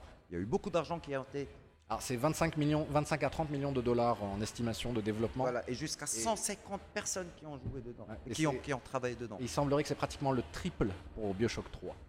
Mhm. Dingue. D'accord. D'accord. Euh, le jeu demandait une. Bien sûr, il y a beaucoup de gens qui n'ont pas pu le jouer à l'époque parce qu'il demandait une configuration très musclée. Mais maintenant, vous- avec les, les cartes modernes, plus ou moins de Ah, ça passe. milieu- ça passe très Ah, c'est- C'était un jeu Xbox 360 après tout, hein, ça, Ouais. passe, ça passe. Mais euh, tu, tu peux nous parler rapidement de l'affiliation avec System Shock Parce que le fils Oui, oui, oui. D'ailleurs, que les- Bioshock. Ben Voilà, d'ailleurs, euh, Levin est derrière les jeux System Shock. Il en reprend beaucoup de, de mécanismes, mais ce que je peux lui reprocher, c'est qu'il a pris de System Shock tous les gimmicks, des, des- des mécaniques de jeu qui, qui vous ralentissent. Par exemple, le, le système des canalisations pour débloquer les, les, les plasmides, etc. J'ai trouvé ça un petit peu. Ça cassait la narration, ça cassait le, la dynamique du jeu. Et ça a été repris directement du System Shock. Alors, Voilà. pour conclure, Pour conclure, bien, le jeu ne réinvente absolument rien, mais il prend tout ce qui se fait de mieux et les combine dans une histoire super. Et voilà. Donc je, je vous conseille d'aller le, le jouer si vous ne l'avez pas encore compris, joué. hein, c'est du narratif, narratif, narratif, c'est du FPS narratif. narratif, narratif. Euh, à, à l'heure où on est en train de, aujourd'hui de découvrir les Walking Simulator, qui sont, des, qui sont vraiment des jeux orientés narratifs, alors je pense, je pense par exemple à Firewatch ou, ou euh, ah, zut, ou alors Gone Home, euh, voilà, c'est des FPS au final, hein, c'est- mais c'est pas du shooter, on n'utilise pas un pistolet une seule fois. Dans Bioshock, peut-être, peut-être qu'on aurait pu imaginer ou rêver un, un Bioshock dans lequel il n'y a pas un coup de fusil, en tout cas pas un coup de fusil volontaire de la part du personnage principal. Bioshock 3, j'ai bien envie qu'on en discute, mais qu'on rentre en, en profondeur dedans parce que tu veux parler de narration, le Bioshock 1 fait son taf, effectivement, il dit bonjour, le Bioshock 2 répond peut-être aux, aux erreurs de, de développement. Le 2 qui n'a pas été fait par la même équipe du Ça. du premier, mais qui est tout aussi excellent, parce que j'ai trouvé ça Ah très bah, c'est bizarre. la- c'est la même DA, hein, de toute façon, c'est le, voilà, c'est le même effort. Mais le 3, aïe Le aïe aïe 3, aïe aïe aïe aïe aïe Voilà, le voilà, 3. c'est une autre claque d'un autre niveau. Et c'est un moyen de dire Salet Lahadra, c'est bon, on, on arrête là et on passe à autre chose. Donc, euh, euh, moi, je, je pensais qu'ils étaient partis sur une lancée, ils allaient nous livrer Non, le Bioshock Infinite c'est pas 2 et le. Bioshock Infinite pense 3. pas, non, non, non, quel dommage. Mais en tout cas, Ils ont su à quel moment s'arrêter. Non, non, non, non, non, pour moi, ils sont arrêtés trop tôt. Ils sont arrêtés, ils sont arrêtés 4 jeux trop tôt. Il y avait encore 4 jeux à nous, à nous offrir. Bref, c'est des- c'est à mon sens des jeux limited stradage précisément parce que la replay value est, euh, est intéressante parce que le jeu est généreux, parce que le jeu vous donne beaucoup. Et les choix qu'on du peut Call faire. of Duty après euh, au bout de 4 Ah ben, et ça m'aurait pas dérangé en alternative à Call of Duty. En alternative à Call of Duty. alternative. Parce que- oui. Parce qu'au final, on, on a évoqué la question du DLC, mais le, le- le Bioshock en multiplayer, moi, j'ai jamais goûté. Et je me demande qu'est-ce que ça aurait pu faire, qu'est-ce que ça aurait pu donner. C'est-à-dire que. euh, on, on va pas s'étaler On pourrait espérer qu'ils qu'ils refassent la même chose qu'avec System Shock. On se retrouvera avec un autre choc d'ici une petite dizaine d'années. Alors toi, tu, l'appellerais nan- Nanoshock, c'est ça le, Je sais pas moi, le. On ne sait pas sur quoi ils vont se lancer. D'ailleurs, le jeu est steampunk, c'est-à-dire qu'il re- renvoie vers le passé. Alors qu'est-ce vont qu'il nous reste euh, Parce que System Shock, c'était le futur. Oui. Oui, Non. le- Moi je, te pro- moi, je te propose une version adaptée au Maroc, euh, à l'intérieur de l'administration fiscale, et on l'appelle Idara Shock. Voilà. et là, c'est pas compliqué. Tu mets, tu mets la GoPro sur le front d'un pauvre entrepreneur qui essaie de monter son business, et là, t'as un jeu. C'est bon, là, t'as un jeu. T'as ton jeu complet. Cool, on va, on va conclure là-dessus et recommander euh, Bioshock à, à nos auditeurs. Euh, Mangez-en, c'est bon pour la santé. Et on va conclure euh, avec l'apothéose, le, le top niveau, le style puissance 1000 avec Gotham by Gaslight. Mais ce coup-ci, pas l'animation, pas l'adaptation qui est sortie il y a quelques semaines. Non, le comics original. Et là, Samuel, tu as la parole. Voilà, Aujourd'hui, je vous ai ramené, on parlera quand même un petit peu, on fera un, un petit comparatif, on va dire, Oui, entre, oui, oui. entre la BD et, et- et- et la- et l'anime. Mais là, principalement, on va parler de la, de, de- de la BD. Gotham by euh, Gaslight est une de ces, ces BD qui, euh, qui, qui a un charme, un charme particulier. Je, je l'ai ramené aujourd'hui, donc vous l'avez, vous, vous l'avez vu. Ah ouais, on l'a, on, on l'a feuilleté, c'est un, c'est un régal visuellement. hein. C'est- c'est- c'est- c'est- du milieu-là, euh, tout, tout, tout craché. Alors pour, pour la, la fiche euh, technique, l'auteur, c'est le, le- scénariste, c'est c'est Brian euh, Augu- Augustine. Augustine. Euh, c'est c'est- c'est- pas, c'est- c'est pas un, un- c'est pas un scénariste très très connu. Il a fait, euh, il a fait du Flash, il a fait du, Crimson, un peu plus connu peut-être pour, les amateurs des, comics des années euh, 90. Euh, il a fait surtout une suite aussi, euh, Master, of, euh, Master of euh, Future de, de, de- ce- Gaslight. Euh, là. Ga- Gaslight, c'est quoi? C'est un one-shot euh, de, Batman qui se passe au 19e siècle. C'est vraiment dans la mouvance euh, steampunk. C'est- une BD qui, est un one-shot, comme j'ai dit, donc ça commence et ça se termine. Ça- ça lance pas une série, ça ne lance pas une mode, mais ça reste euh, une, une une- un comic qui a marqué, une pierre blanche euh, la, carrière, on va dire, du, Batman, euh, du, Batman comme, comme- comme on le connaît. Alors, euh, Il n'est pas canon. C'est pas un, c'est pas un Batman canonique, c'est-à-dire non, que non, ça, pas, ça- non, non, pas du tout. Alors, c'est pas, c'est pas, un- c'est pas un Dark Knight euh, Returns, c'est pas, c'est pas un, un kill joke. C'est, ce n'est- pas, c'est pas une œuvre fondatrice. ce n'est qui- pas une œuvre fondatrice, ce n'est, pas ce genre de, d'œuvre qu'on connaît au niveau, au, au niveau du, Batman, mais ça reste une, une œuvre assez complète. C'est pas, c'est une BD qui fait 55, euh, 55 pages, c'est pas, pas énorme, mais, elle, a, établi une sorte de, type de narration. Alors, il faut savoir une chose, c'est que la publication s'est faite en 1989 et que c'est probablement, d'ailleurs, c'est très certainement la première, euh, le, tout premier Elseworld de, de- chez DC. Ils ont commencé avec, ça, ils ont fait euh, pas, mal, après. Et ça, ça narre l'histoire de, de- Bruce Wayne qui fait, euh, qui fait, un, qui, fait une sorte de, grand tour euh, européen. Ça commence d'ailleurs, ça, ça, ça démarre par, par, par, par Bruce Wayne qui, est en train de, se faire euh, psychanalyser par, Freud et qui, est en train de raconter l'histoire de, de- la mort de ses, de, de- ses parents. Et, ça commence comme ça. Vous avez, vous avez Freud qui- qui lui explique voilà, cette fascination pour, pour les, les chauves-souris et tout- tout- toute cette histoire-là. toute Alors, cette symbolique psychanalytique euh, qui, qui ressort. Ab- Absolument. Et, et- et- et- et là, on est directement dans, dans le bas. Alors, euh, euh, pour, pour- pour- pour l'histoire, c'est que voilà, euh, Bruce Wayne a- est parti de, de Gotham pendant plusieurs années. Il a fait le, le grand tour.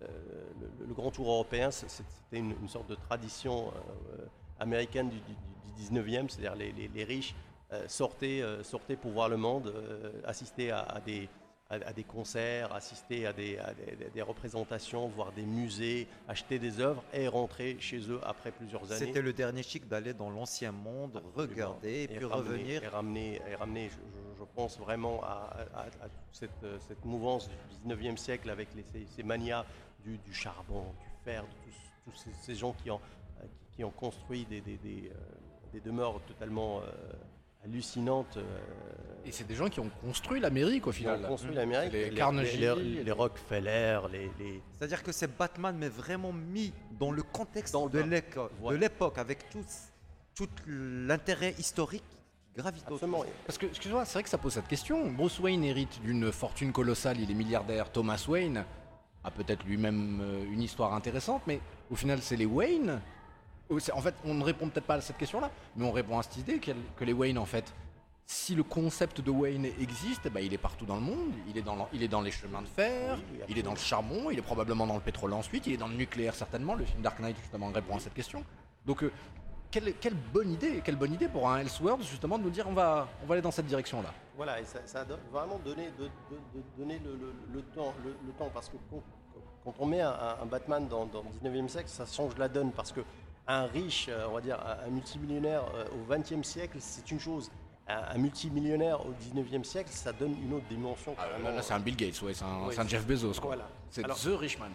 Pour revenir à l'histoire, euh, voilà, Bruce, Bruce Wayne rentre, rentre à, à- à Gotham et euh, commence une série de meurtres euh, qui, est tout de suite rattaché à Jacques Léventreur. Ah bah D'ailleurs, voilà. on ne cache pas la, la- le. D'ailleurs, c'est, je, je vais- je vais- je vais spoiler parce que c'est une, BD qui date de, de plusieurs années. Mais on- on- on- directement euh, sur, sur le bateau qui, qui le ramène, euh, ramène euh, aux États-Unis, il rencontre un- une vieille connaissance de, de ses parents qui s'appelle euh, Ja- Jacob Pac- Pacrec, euh, je- et qui, qui lui appelle oncle Jack. Donc direct, on est dans le bain et on sait plus ou moins ce qui, va se passer. Alors, euh, bien sûr, euh, le, Wayne rentre, le Batman euh, commence à, se manifester en même temps que, les meurtres du Jack. Alors, on, accuse directement le, Bat de, de- tout- de tout- ce qui se passe. Et d'ailleurs, Wayne, bah, Bruce va être au final impliqué, il va se faire arrêter et, euh, et- et- et jugé coupable. Et bien sûr, il attend la potence pour, pour être euh, jugé. Et à Ça va loin, dis donc. ah oui, ça va loin. Et à, par- à partir de là, il va, il va, il va reprendre le dossier euh, en prison, relire euh, toutes ses notes et finir par découvrir la vraie personnalité du tueur qu'il va confronter. Et, et- On a, on a un petit peu, on a un côté un peu conte de Monte Cristo, dis donc. oui, oui, Il y a, il y a tout, il y a toute cette, cet imaginaire euh, littérature 19e. Il y a du, il y a du Poe, il y a du Monte Cristo, il y a du, du- euh, il, y y a- y y tout ce qu'on veut. Tu m'étonnes que t'as kiffé. Tu Ah. m'étonnes que t'as. C'est très gothique. C'est- totalement parce que. Alors, il faut savoir une chose. euh, euh, euh,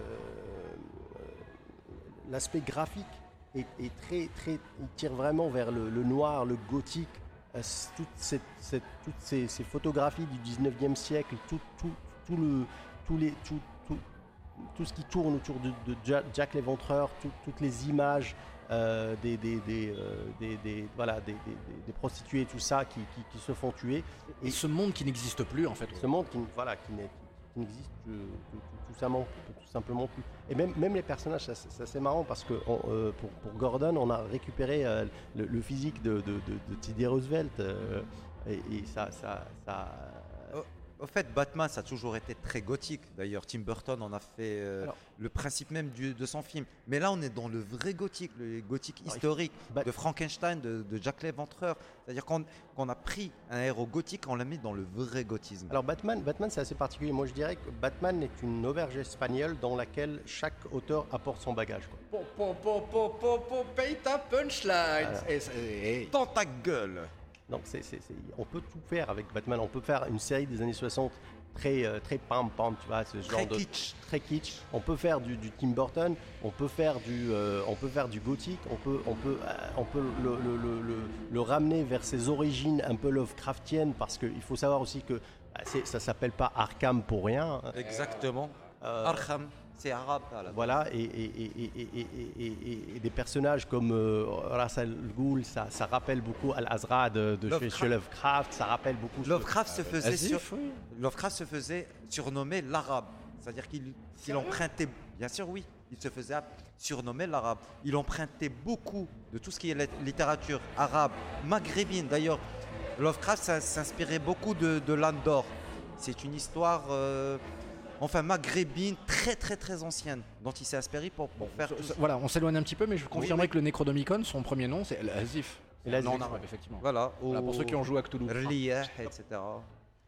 Euh, voilà, donc dans, dans- dans- dans ce Batman, il y, y y a plusieurs clins d'œil, parce que dans ce Batman aussi, on voit, on voit la, la- la- la- la- la- la- tout l'amour de Mignola pour, euh, pour, pour- pour le personnage. D'ailleurs, il, il utilise, il y, a- y y une page où, quand il va rencontrer, euh, quand il rencontre le, le commissaire, euh, euh, la, la- la- la- la première fois quand il rentre, il, il lui montre la photo d'un- homme, d'un homme qui rit. Et, et- et- et- et là, on voit directement une, une- une référence au, au film, euh, au film des années 1928 de, de- de- de- Paul Lény euh, avec euh, Conrad Veidt.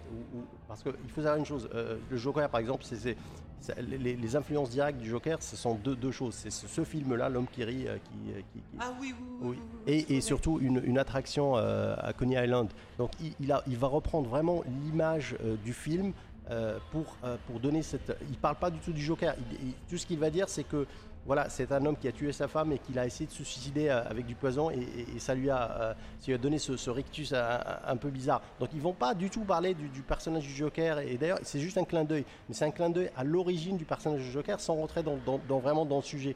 Et, tout ce côté... euh, tout, ce côté euh, très, euh, très cinéma muet, très, euh, très, ci- très, très- très cinéma, euh, cinéma allemand de- de- des années 20. Expressionniste, Expressionnisme allemand, voilà, j'ai- parlé de ça la, la dernière fois.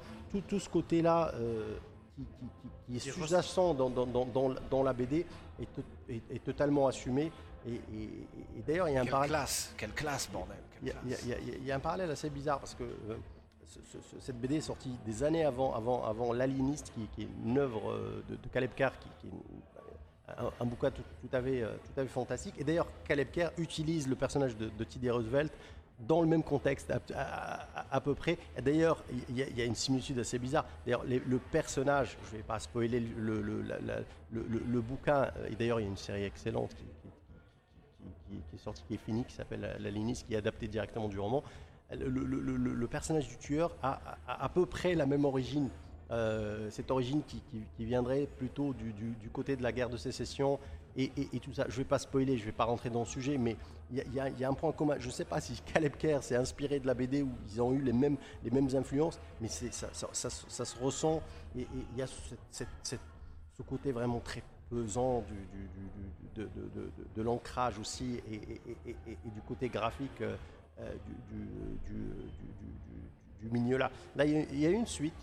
Euh, une suite pour, pour cette histoire-là qui s'appelle Master of, of- of the, Future ou Master of Future, qui qui- est du même auteur du, de- du scénariste Brian euh, Augustine, euh, et qui, euh, qui veut donner une sorte de, de- suite à l'histoire je- que je considère un peu pas- pas aussi bonne que qu'est-ce qu'a fait, euh, fait Mignola sur, euh, sur, sur cette œuvre-là. D'ailleurs, ça, ça lui a donné les- ses lettres de noblesse, et c'est après ça qu'il a commencé vraiment à, vouloir vraiment ne plus travailler pour les autres, parce qu'avant il faisait du, du, Bat- du- du Batman, du Superman, euh, du Wolverine et tout ça, mais il ne se sentait pas vraiment à l'aise. Et ça l'a introduit dans ce, qu'il aimait vraiment, c'est-à-dire Edgar Poe, euh, Lovecraft, tout ça, tout ce côté euh, fantastique, extraordinaire et, surtout tout, ce côté littérature et, autres. Et ça se ressent dans une BD qui, est mince, hein, qui- c'est rien, mais qui, qui, qui- qui, euh, Qui a traversé le temps. qui a traversé le temps et qui, et- et des années après, bah, on, on- on s'en rappelle et on en a, on en a adapté euh, un animé. Alors, le- juste avant que tu parles de l'animé, moi je veux juste souligner qu'en ouvrant, qu'en feuilletant les pages, je découvre un autre nom moi que- qui, qui me touche. Alors l'Afro Sensei c'est Ellis euh, et, euh, et, comment il s'appelle l'autre là et, et bon bref on a compris voilà que des noms qui finissent en is. Moi c'est Mark Wade. Un des auteurs moi qui me touche le plus évidemment Millard mais Mark Wade surtout. Et Mark Wade était éditeur sur ce sur ce Absolument. livre. Et éditeur dans le comics, ça veut dire assistant scénariste. Ça veut dire qu'effectivement monsieur est en cours d'apprentissage et il est en train déjà de commencer de faire des étincelles avec sa plume. Ouais, c'est lui qui a fait euh, Kingdom Come. Ah, Alors, Non. Mark- euh, non, justement, Mark Wade a bossé avec sur Kingdom Come, il a bossé surtout sur une série d'Ardeville, il a bossé sur une série Hawkeye qui sont révolutionnaires à mon sens. C'est-à-dire voilà, il y a un avant et un après la façon dont tu travailles sur les pouvoirs d'un personnage qui fonctionne à l'audio sur du visuel. Comment tu arrives à trans- transmettre ça et, et le faire avec élégance, c'est juste les mots qu'il faut. Euh, c'est, c'est à mon sens. Là, on est fin des années 80 quand ça sort. hein, ça, Oui, hein, absolument. C'est parce que ces gens-là ont fait ce travail dans les années 80 à l'époque qu'aujourd'hui on est en train de bénéficier de grandes œuvres. Dites-vous les amis qu'il y a... Mais c'est ce temps- intemporel en fait. Le, le trait de Mignola, c'est Oui, en, en plus c'est- vraiment je- je- voilà, je le pensais scénario plus- aussi. ouais. Voilà, je pensais plus scénaristiquement, mais évidemment que la DA joue aussi, parce qu'on la récupère, on la recycle ensuite la direction artistique. Mais si, eh, les amis, vous qui nous écoutez, s'il n'y a pas des gens qui dans les années 80 travaillent sur ces œuvres-là, pendant que tout le monde leur dit mais tu es malade, mais tu es mal, mais ça sert à rien ton truc, mais ça ne fonctionne pas. Aujourd'hui, on n'a pas le cinéma qu'on a. Mais c'est pour ça que c'est un Elseworld. Euh, D'ici à l'époque, ils vont dire ça, ça, ça coûte rien, on, le- on les laisse faire. Si ça marche, ça marche. Si ça marche pas, il n'y en aura qu'un seul à- après. Mais là, le, le- le- c'est ça, ça génie. Mais ce qui, ce qui est extraordinaire, c'est que, et ça, ça a, ça été euh, au début de la carrière de, Mignola, c'est que quand il, euh, quand il dessine, en fait, quand il, quand il euh, illustre l'œuvre, il éclipse totalement l'auteur qui est scénariste. C'est ça qui, c'est ça qui est un petit peu extraordinaire. C'est d'ailleurs pour ça, d'ailleurs, que maintenant, il ne, ne fait plus que, que- il, fait le scénar et, et- et- il dessine que ses propres BD. Quoi. Ah ouais? Ah oui, maintenant, il fait- Euh, c'est- c'est- c'est- Ça, c'est le- la, la puissance qui me fout la trouille. Le bonhomme qui dit mais je dessine, mais, je... mais en fait, tous les mangaka font ça quand tu réfléchis bien. En fait, Ouais. pratiquement. Mm. Alors, l'animé, passons à l'animé. L'animé. Alors, l'animé, c'est une, adaptation, on va dire, très très libre.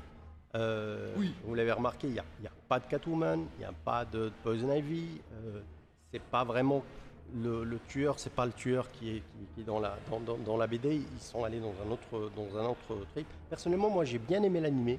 C'est autre chose. Ils ont utilisé le, cadre euh, 19e, mais dans un autre, dans, dans un autre délire. Peut-être un petit peu plus superficiel. Un petit peu, oui, mais ça reste, ça, ouais, ça, reste- ça s'adresse plutôt à, dire Un public Un légèrement jeune. Légèrement. plus, pas, plus jeune, plus large, euh, qui va plus haut s'adapter, euh, qui, qui, qui, qui, qui- qui s'est habitué un petit peu au, au- à, tout ce qui est cliffhanger, tu vois, aussi à ces changements de, de, de, narration, et puis ils ont essayé de faire, de, de broder quelque chose autour. Là, comme j'ai dit, en fait, dès le début, tu sais qui, qui, qui- est, qui est Jack. Hein, c'est- pas, pas vraiment un, mystère dans, dans, dans, dans- la BD, mais euh, peut-être la force de, l'animé, c'est qu'ils ont vraiment utilisé un personnage qu'on n'aurait absolument pas soupçonné d'être d'être- Ouais. le, le- le- le méchant, et c'est- aussi, euh, c'est peut-être ça aussi la force de, de, de- l'animé euh, finalement. Oui, oui, le, le, comment on appelle ça, le payoff, le, en tout cas voilà, la révélation, le twist, pardon, Ouais, le le twist, twist. and turn, parce que c'est un twist et un turn. Le, le twist and turn du- de, de l'animé, il est révoltant, il est révoltant, hein, c'est-à-dire que tu, on peut, on peut pas en dire plus, hein, si on en dit plus, voilà, on vous le fout en l'air, mais il est révoltant, il, il- te rend malade, parce qu'effectivement, tu dis, ouais, c'est quelqu'un de ma famille, Hadak. Mais ils ont, ils, ils ont aussi, voilà, ils ont essayé aussi de rajouter pas mal de personnages, euh, Hugo Strange, euh, pas mal de personnages euh, en filigrane comme ça. Ils ont utilisé le, le- twin le, le double face, pas, pas en euh, totalement, mais, mais le, le- le- le- face et, ils ont essayé voilà de broder, de donner un, de donner vraiment un, autre un autre rythme euh, à, l'animé. Je le dis toujours et, dans ce cas-là, c'est vraiment c'est- flagrant. Ça n'a absolument rien à voir avec avec la, BD. Si on apprécie la BD, euh, tant mieux. Si on n'en a jamais entendu parler, l'animé reste excellent pour moi. Oui, oui, oui. Alors même avec ses traits un peu anguleux et son rythme particulier, c'est euh, c'est un petit bijou. Est-ce qu'on a envie de dire quelque chose au sujet de, de, de l'animé ou en tout cas du propos de Samuel? Ah, moi, je, je suis d'accord avec lui. L'anime, j'ai adoré.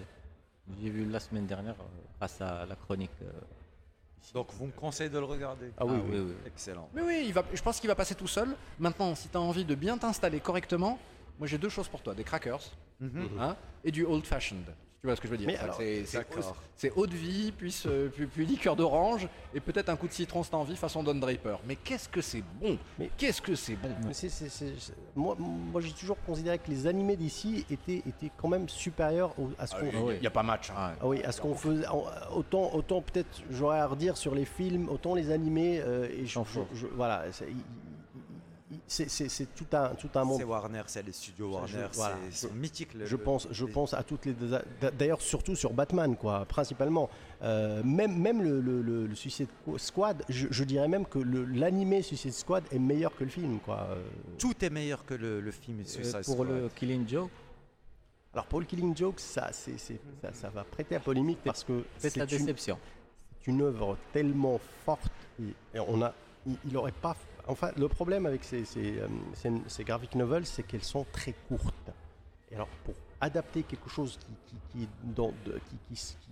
qui est dans, un, format de 55 à 60, euh, à 60 pages, c'est très difficile. On peut pas broder autour. Donc, pour Killing Joke, ils ont rajouté euh, une, une- une autre storyline qui n'avait absolument rien à voir, à, à- à voir avec la, la première et qui n'avait surtout rien à, faire là-dedans. J'aurais, j'aurais aimé qu'ils puissent intégrer d'autres récits euh, beaucoup plus poignants et qui, qui auraient plus joué le jeu dans, dans, dans- dans ce, ce- ce sens-là que, que ce qu'ils ont fait. Euh, en fait, Killing Joke, l'animé, c'est deux parties tout à fait distinctes. T'as l'impression que le- t'as l'impression que l'impression que l'animé ne s'est pas décidé. Voilà.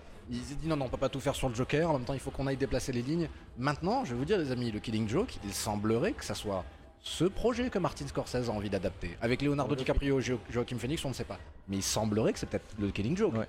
Donc, c'est là où on va encore plus devenir fou parce que Scorsese, une fois qu'il va s'emparer de cette histoire, il va faire ce qu'il veut avec. Voilà, mais, mais c'est- la, beauté du Batman, on va dire. On- euh, le, le perso- on- on- si on touche pas vraiment au, au- au- au- au cadre de, de- de Bruce Wayne, euh, millio- mi- millionnaire, de Psychorigide. Joker, voilà, tout ça, et on peut broder autour et on peut faire ce qu'on veut avec.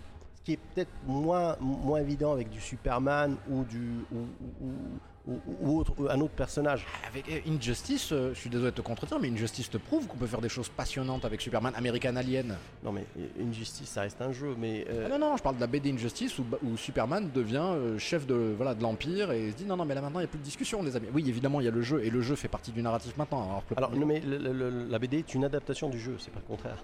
Bah, non, c'est ça, c'est-à-dire qu'effectivement, à partir de Injustice 2, la, la- Oui, la oui, BD. oui, le- la la BD est excellente, hein, je, je, je, je- dis pas. Effectivement, il y a aussi euh, Red, Red Sun. hein. Oh, Red mais Oh, oui, Red mais je suis, Son. ah, mais je suis Marc bête. Millard. Je suis bête, excuse-moi. Bedao Red Son. Bedao Il y a- Red il y a- Son. il y a- il y a- Red Son, c'est- c'est- Superman, c'est Millard. C'est Millard, c'est Superman au lieu de- d'être tombé euh, aux États-Unis, tombé en, en- en Russie, euh, en, en URSS plutôt. Parce qu'il y a eu un décalage de 8 minutes. euh, Absolument. Voilà, décalage absolument. de 8 Il est tombé à euh, en Russie, Absolument. effectivement, tout le monde connaît. Oui, et, et- et- et oui, effectivement. Mais en fait, si, si on voit, si, si on prend l'historique des, des- des personnages, au final, il n'y en a pas eu tellement de, de, de, de, de- de- de réadaptation ou, ou de réécri- réécriture du, personnage. Effectivement, il, y a, Red Sun, mais il n'y a pas tellement. Enfin, au final, il y a, il y a, aussi euh, il y a quelques autres exemples euh, comme euh, Identité secrète et ce, genre de choses. Mais vraiment, si on prend Batman, c'est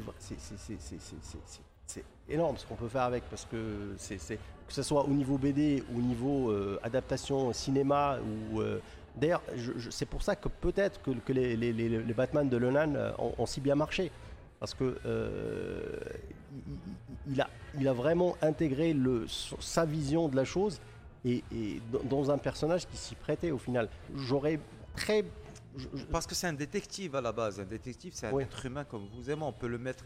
Vous avez tout le cinéma policier, toute la culture du, du polar, du pulp, etc. Dans lequel on peut le mettre.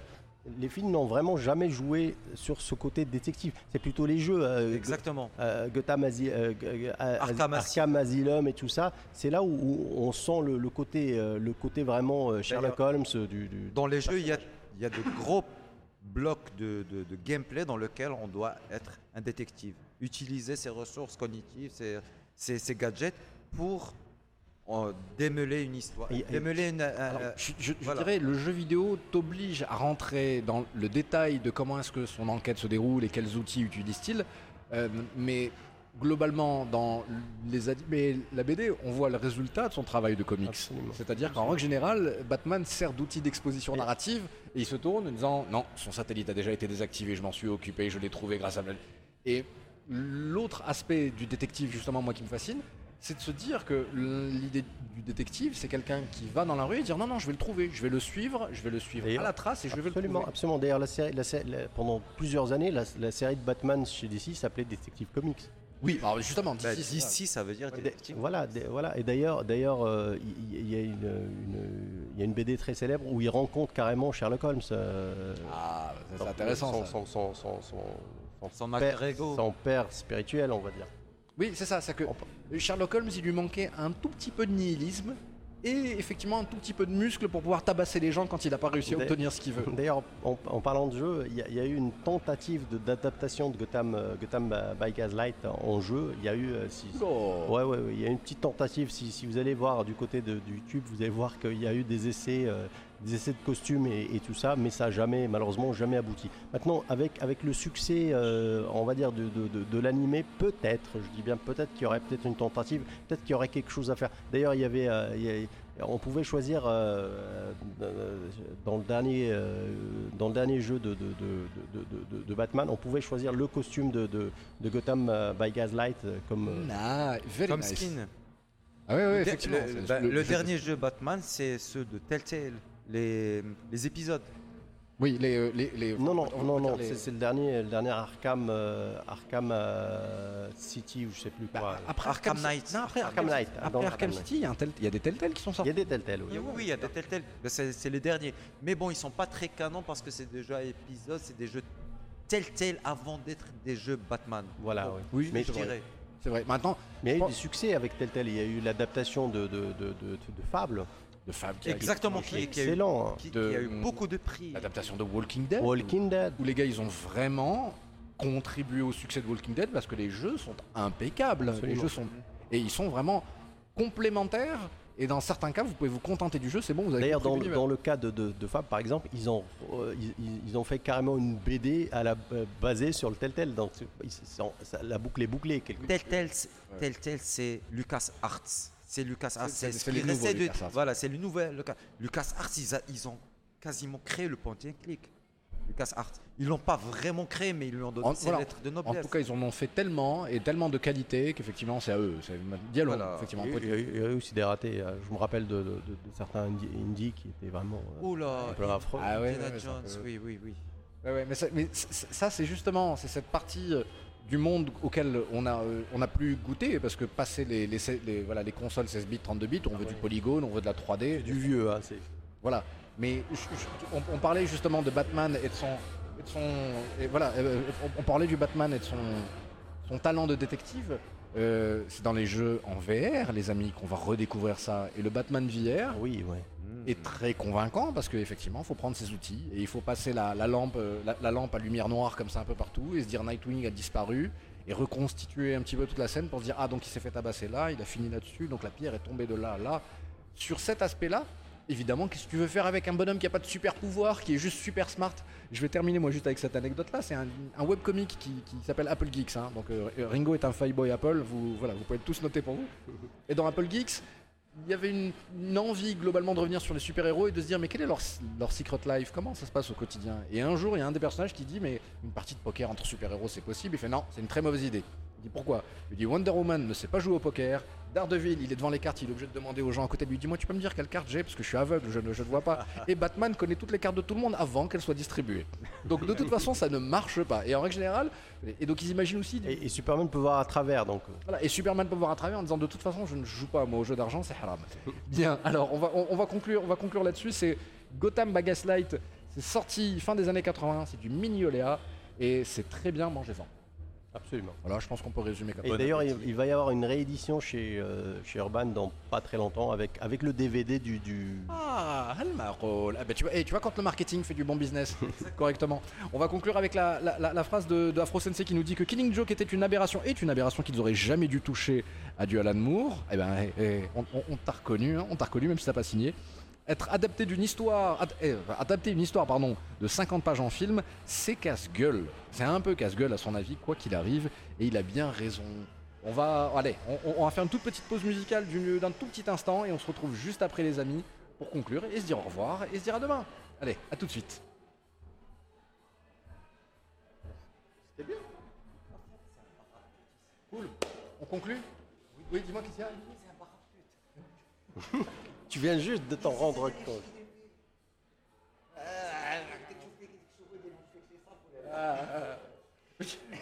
Ben le, le décor, c'est les falattes, c'est plus qu'il y a de l'argent. Ah, mais eh, tu t'imagines les quatre gaillards autour de micro en train de parler Ils sont en train de se faire des films. Bon, regarde, on, on, li- on libère tout de suite. Faut dire quelque chose pour conclure? Il y a quelque chose que vous avez envie de dire? Non? Oui, on, parle, on parle du sommaire de demain. hein, un Yes, petit peu. rapidement, ouais. Moi, je, moi, j'ai préparé euh, le, le Del Toro. Del Toro Del Toro. Ouais. Euh, bah, Guillermo, on va pas, je vais parler du, euh, ch- du- la forme de l'eau, de l'Oscar. T'as, t'as vu hein? C'est une tuerie. Hein. Je m'attendais pas à grand chose.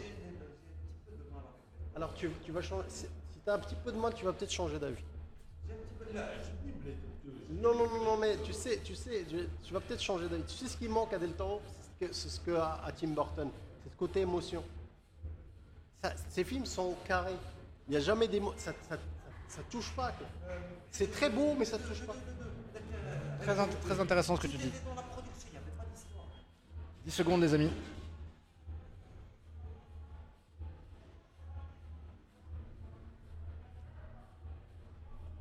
Micro ouvert dans 3 secondes.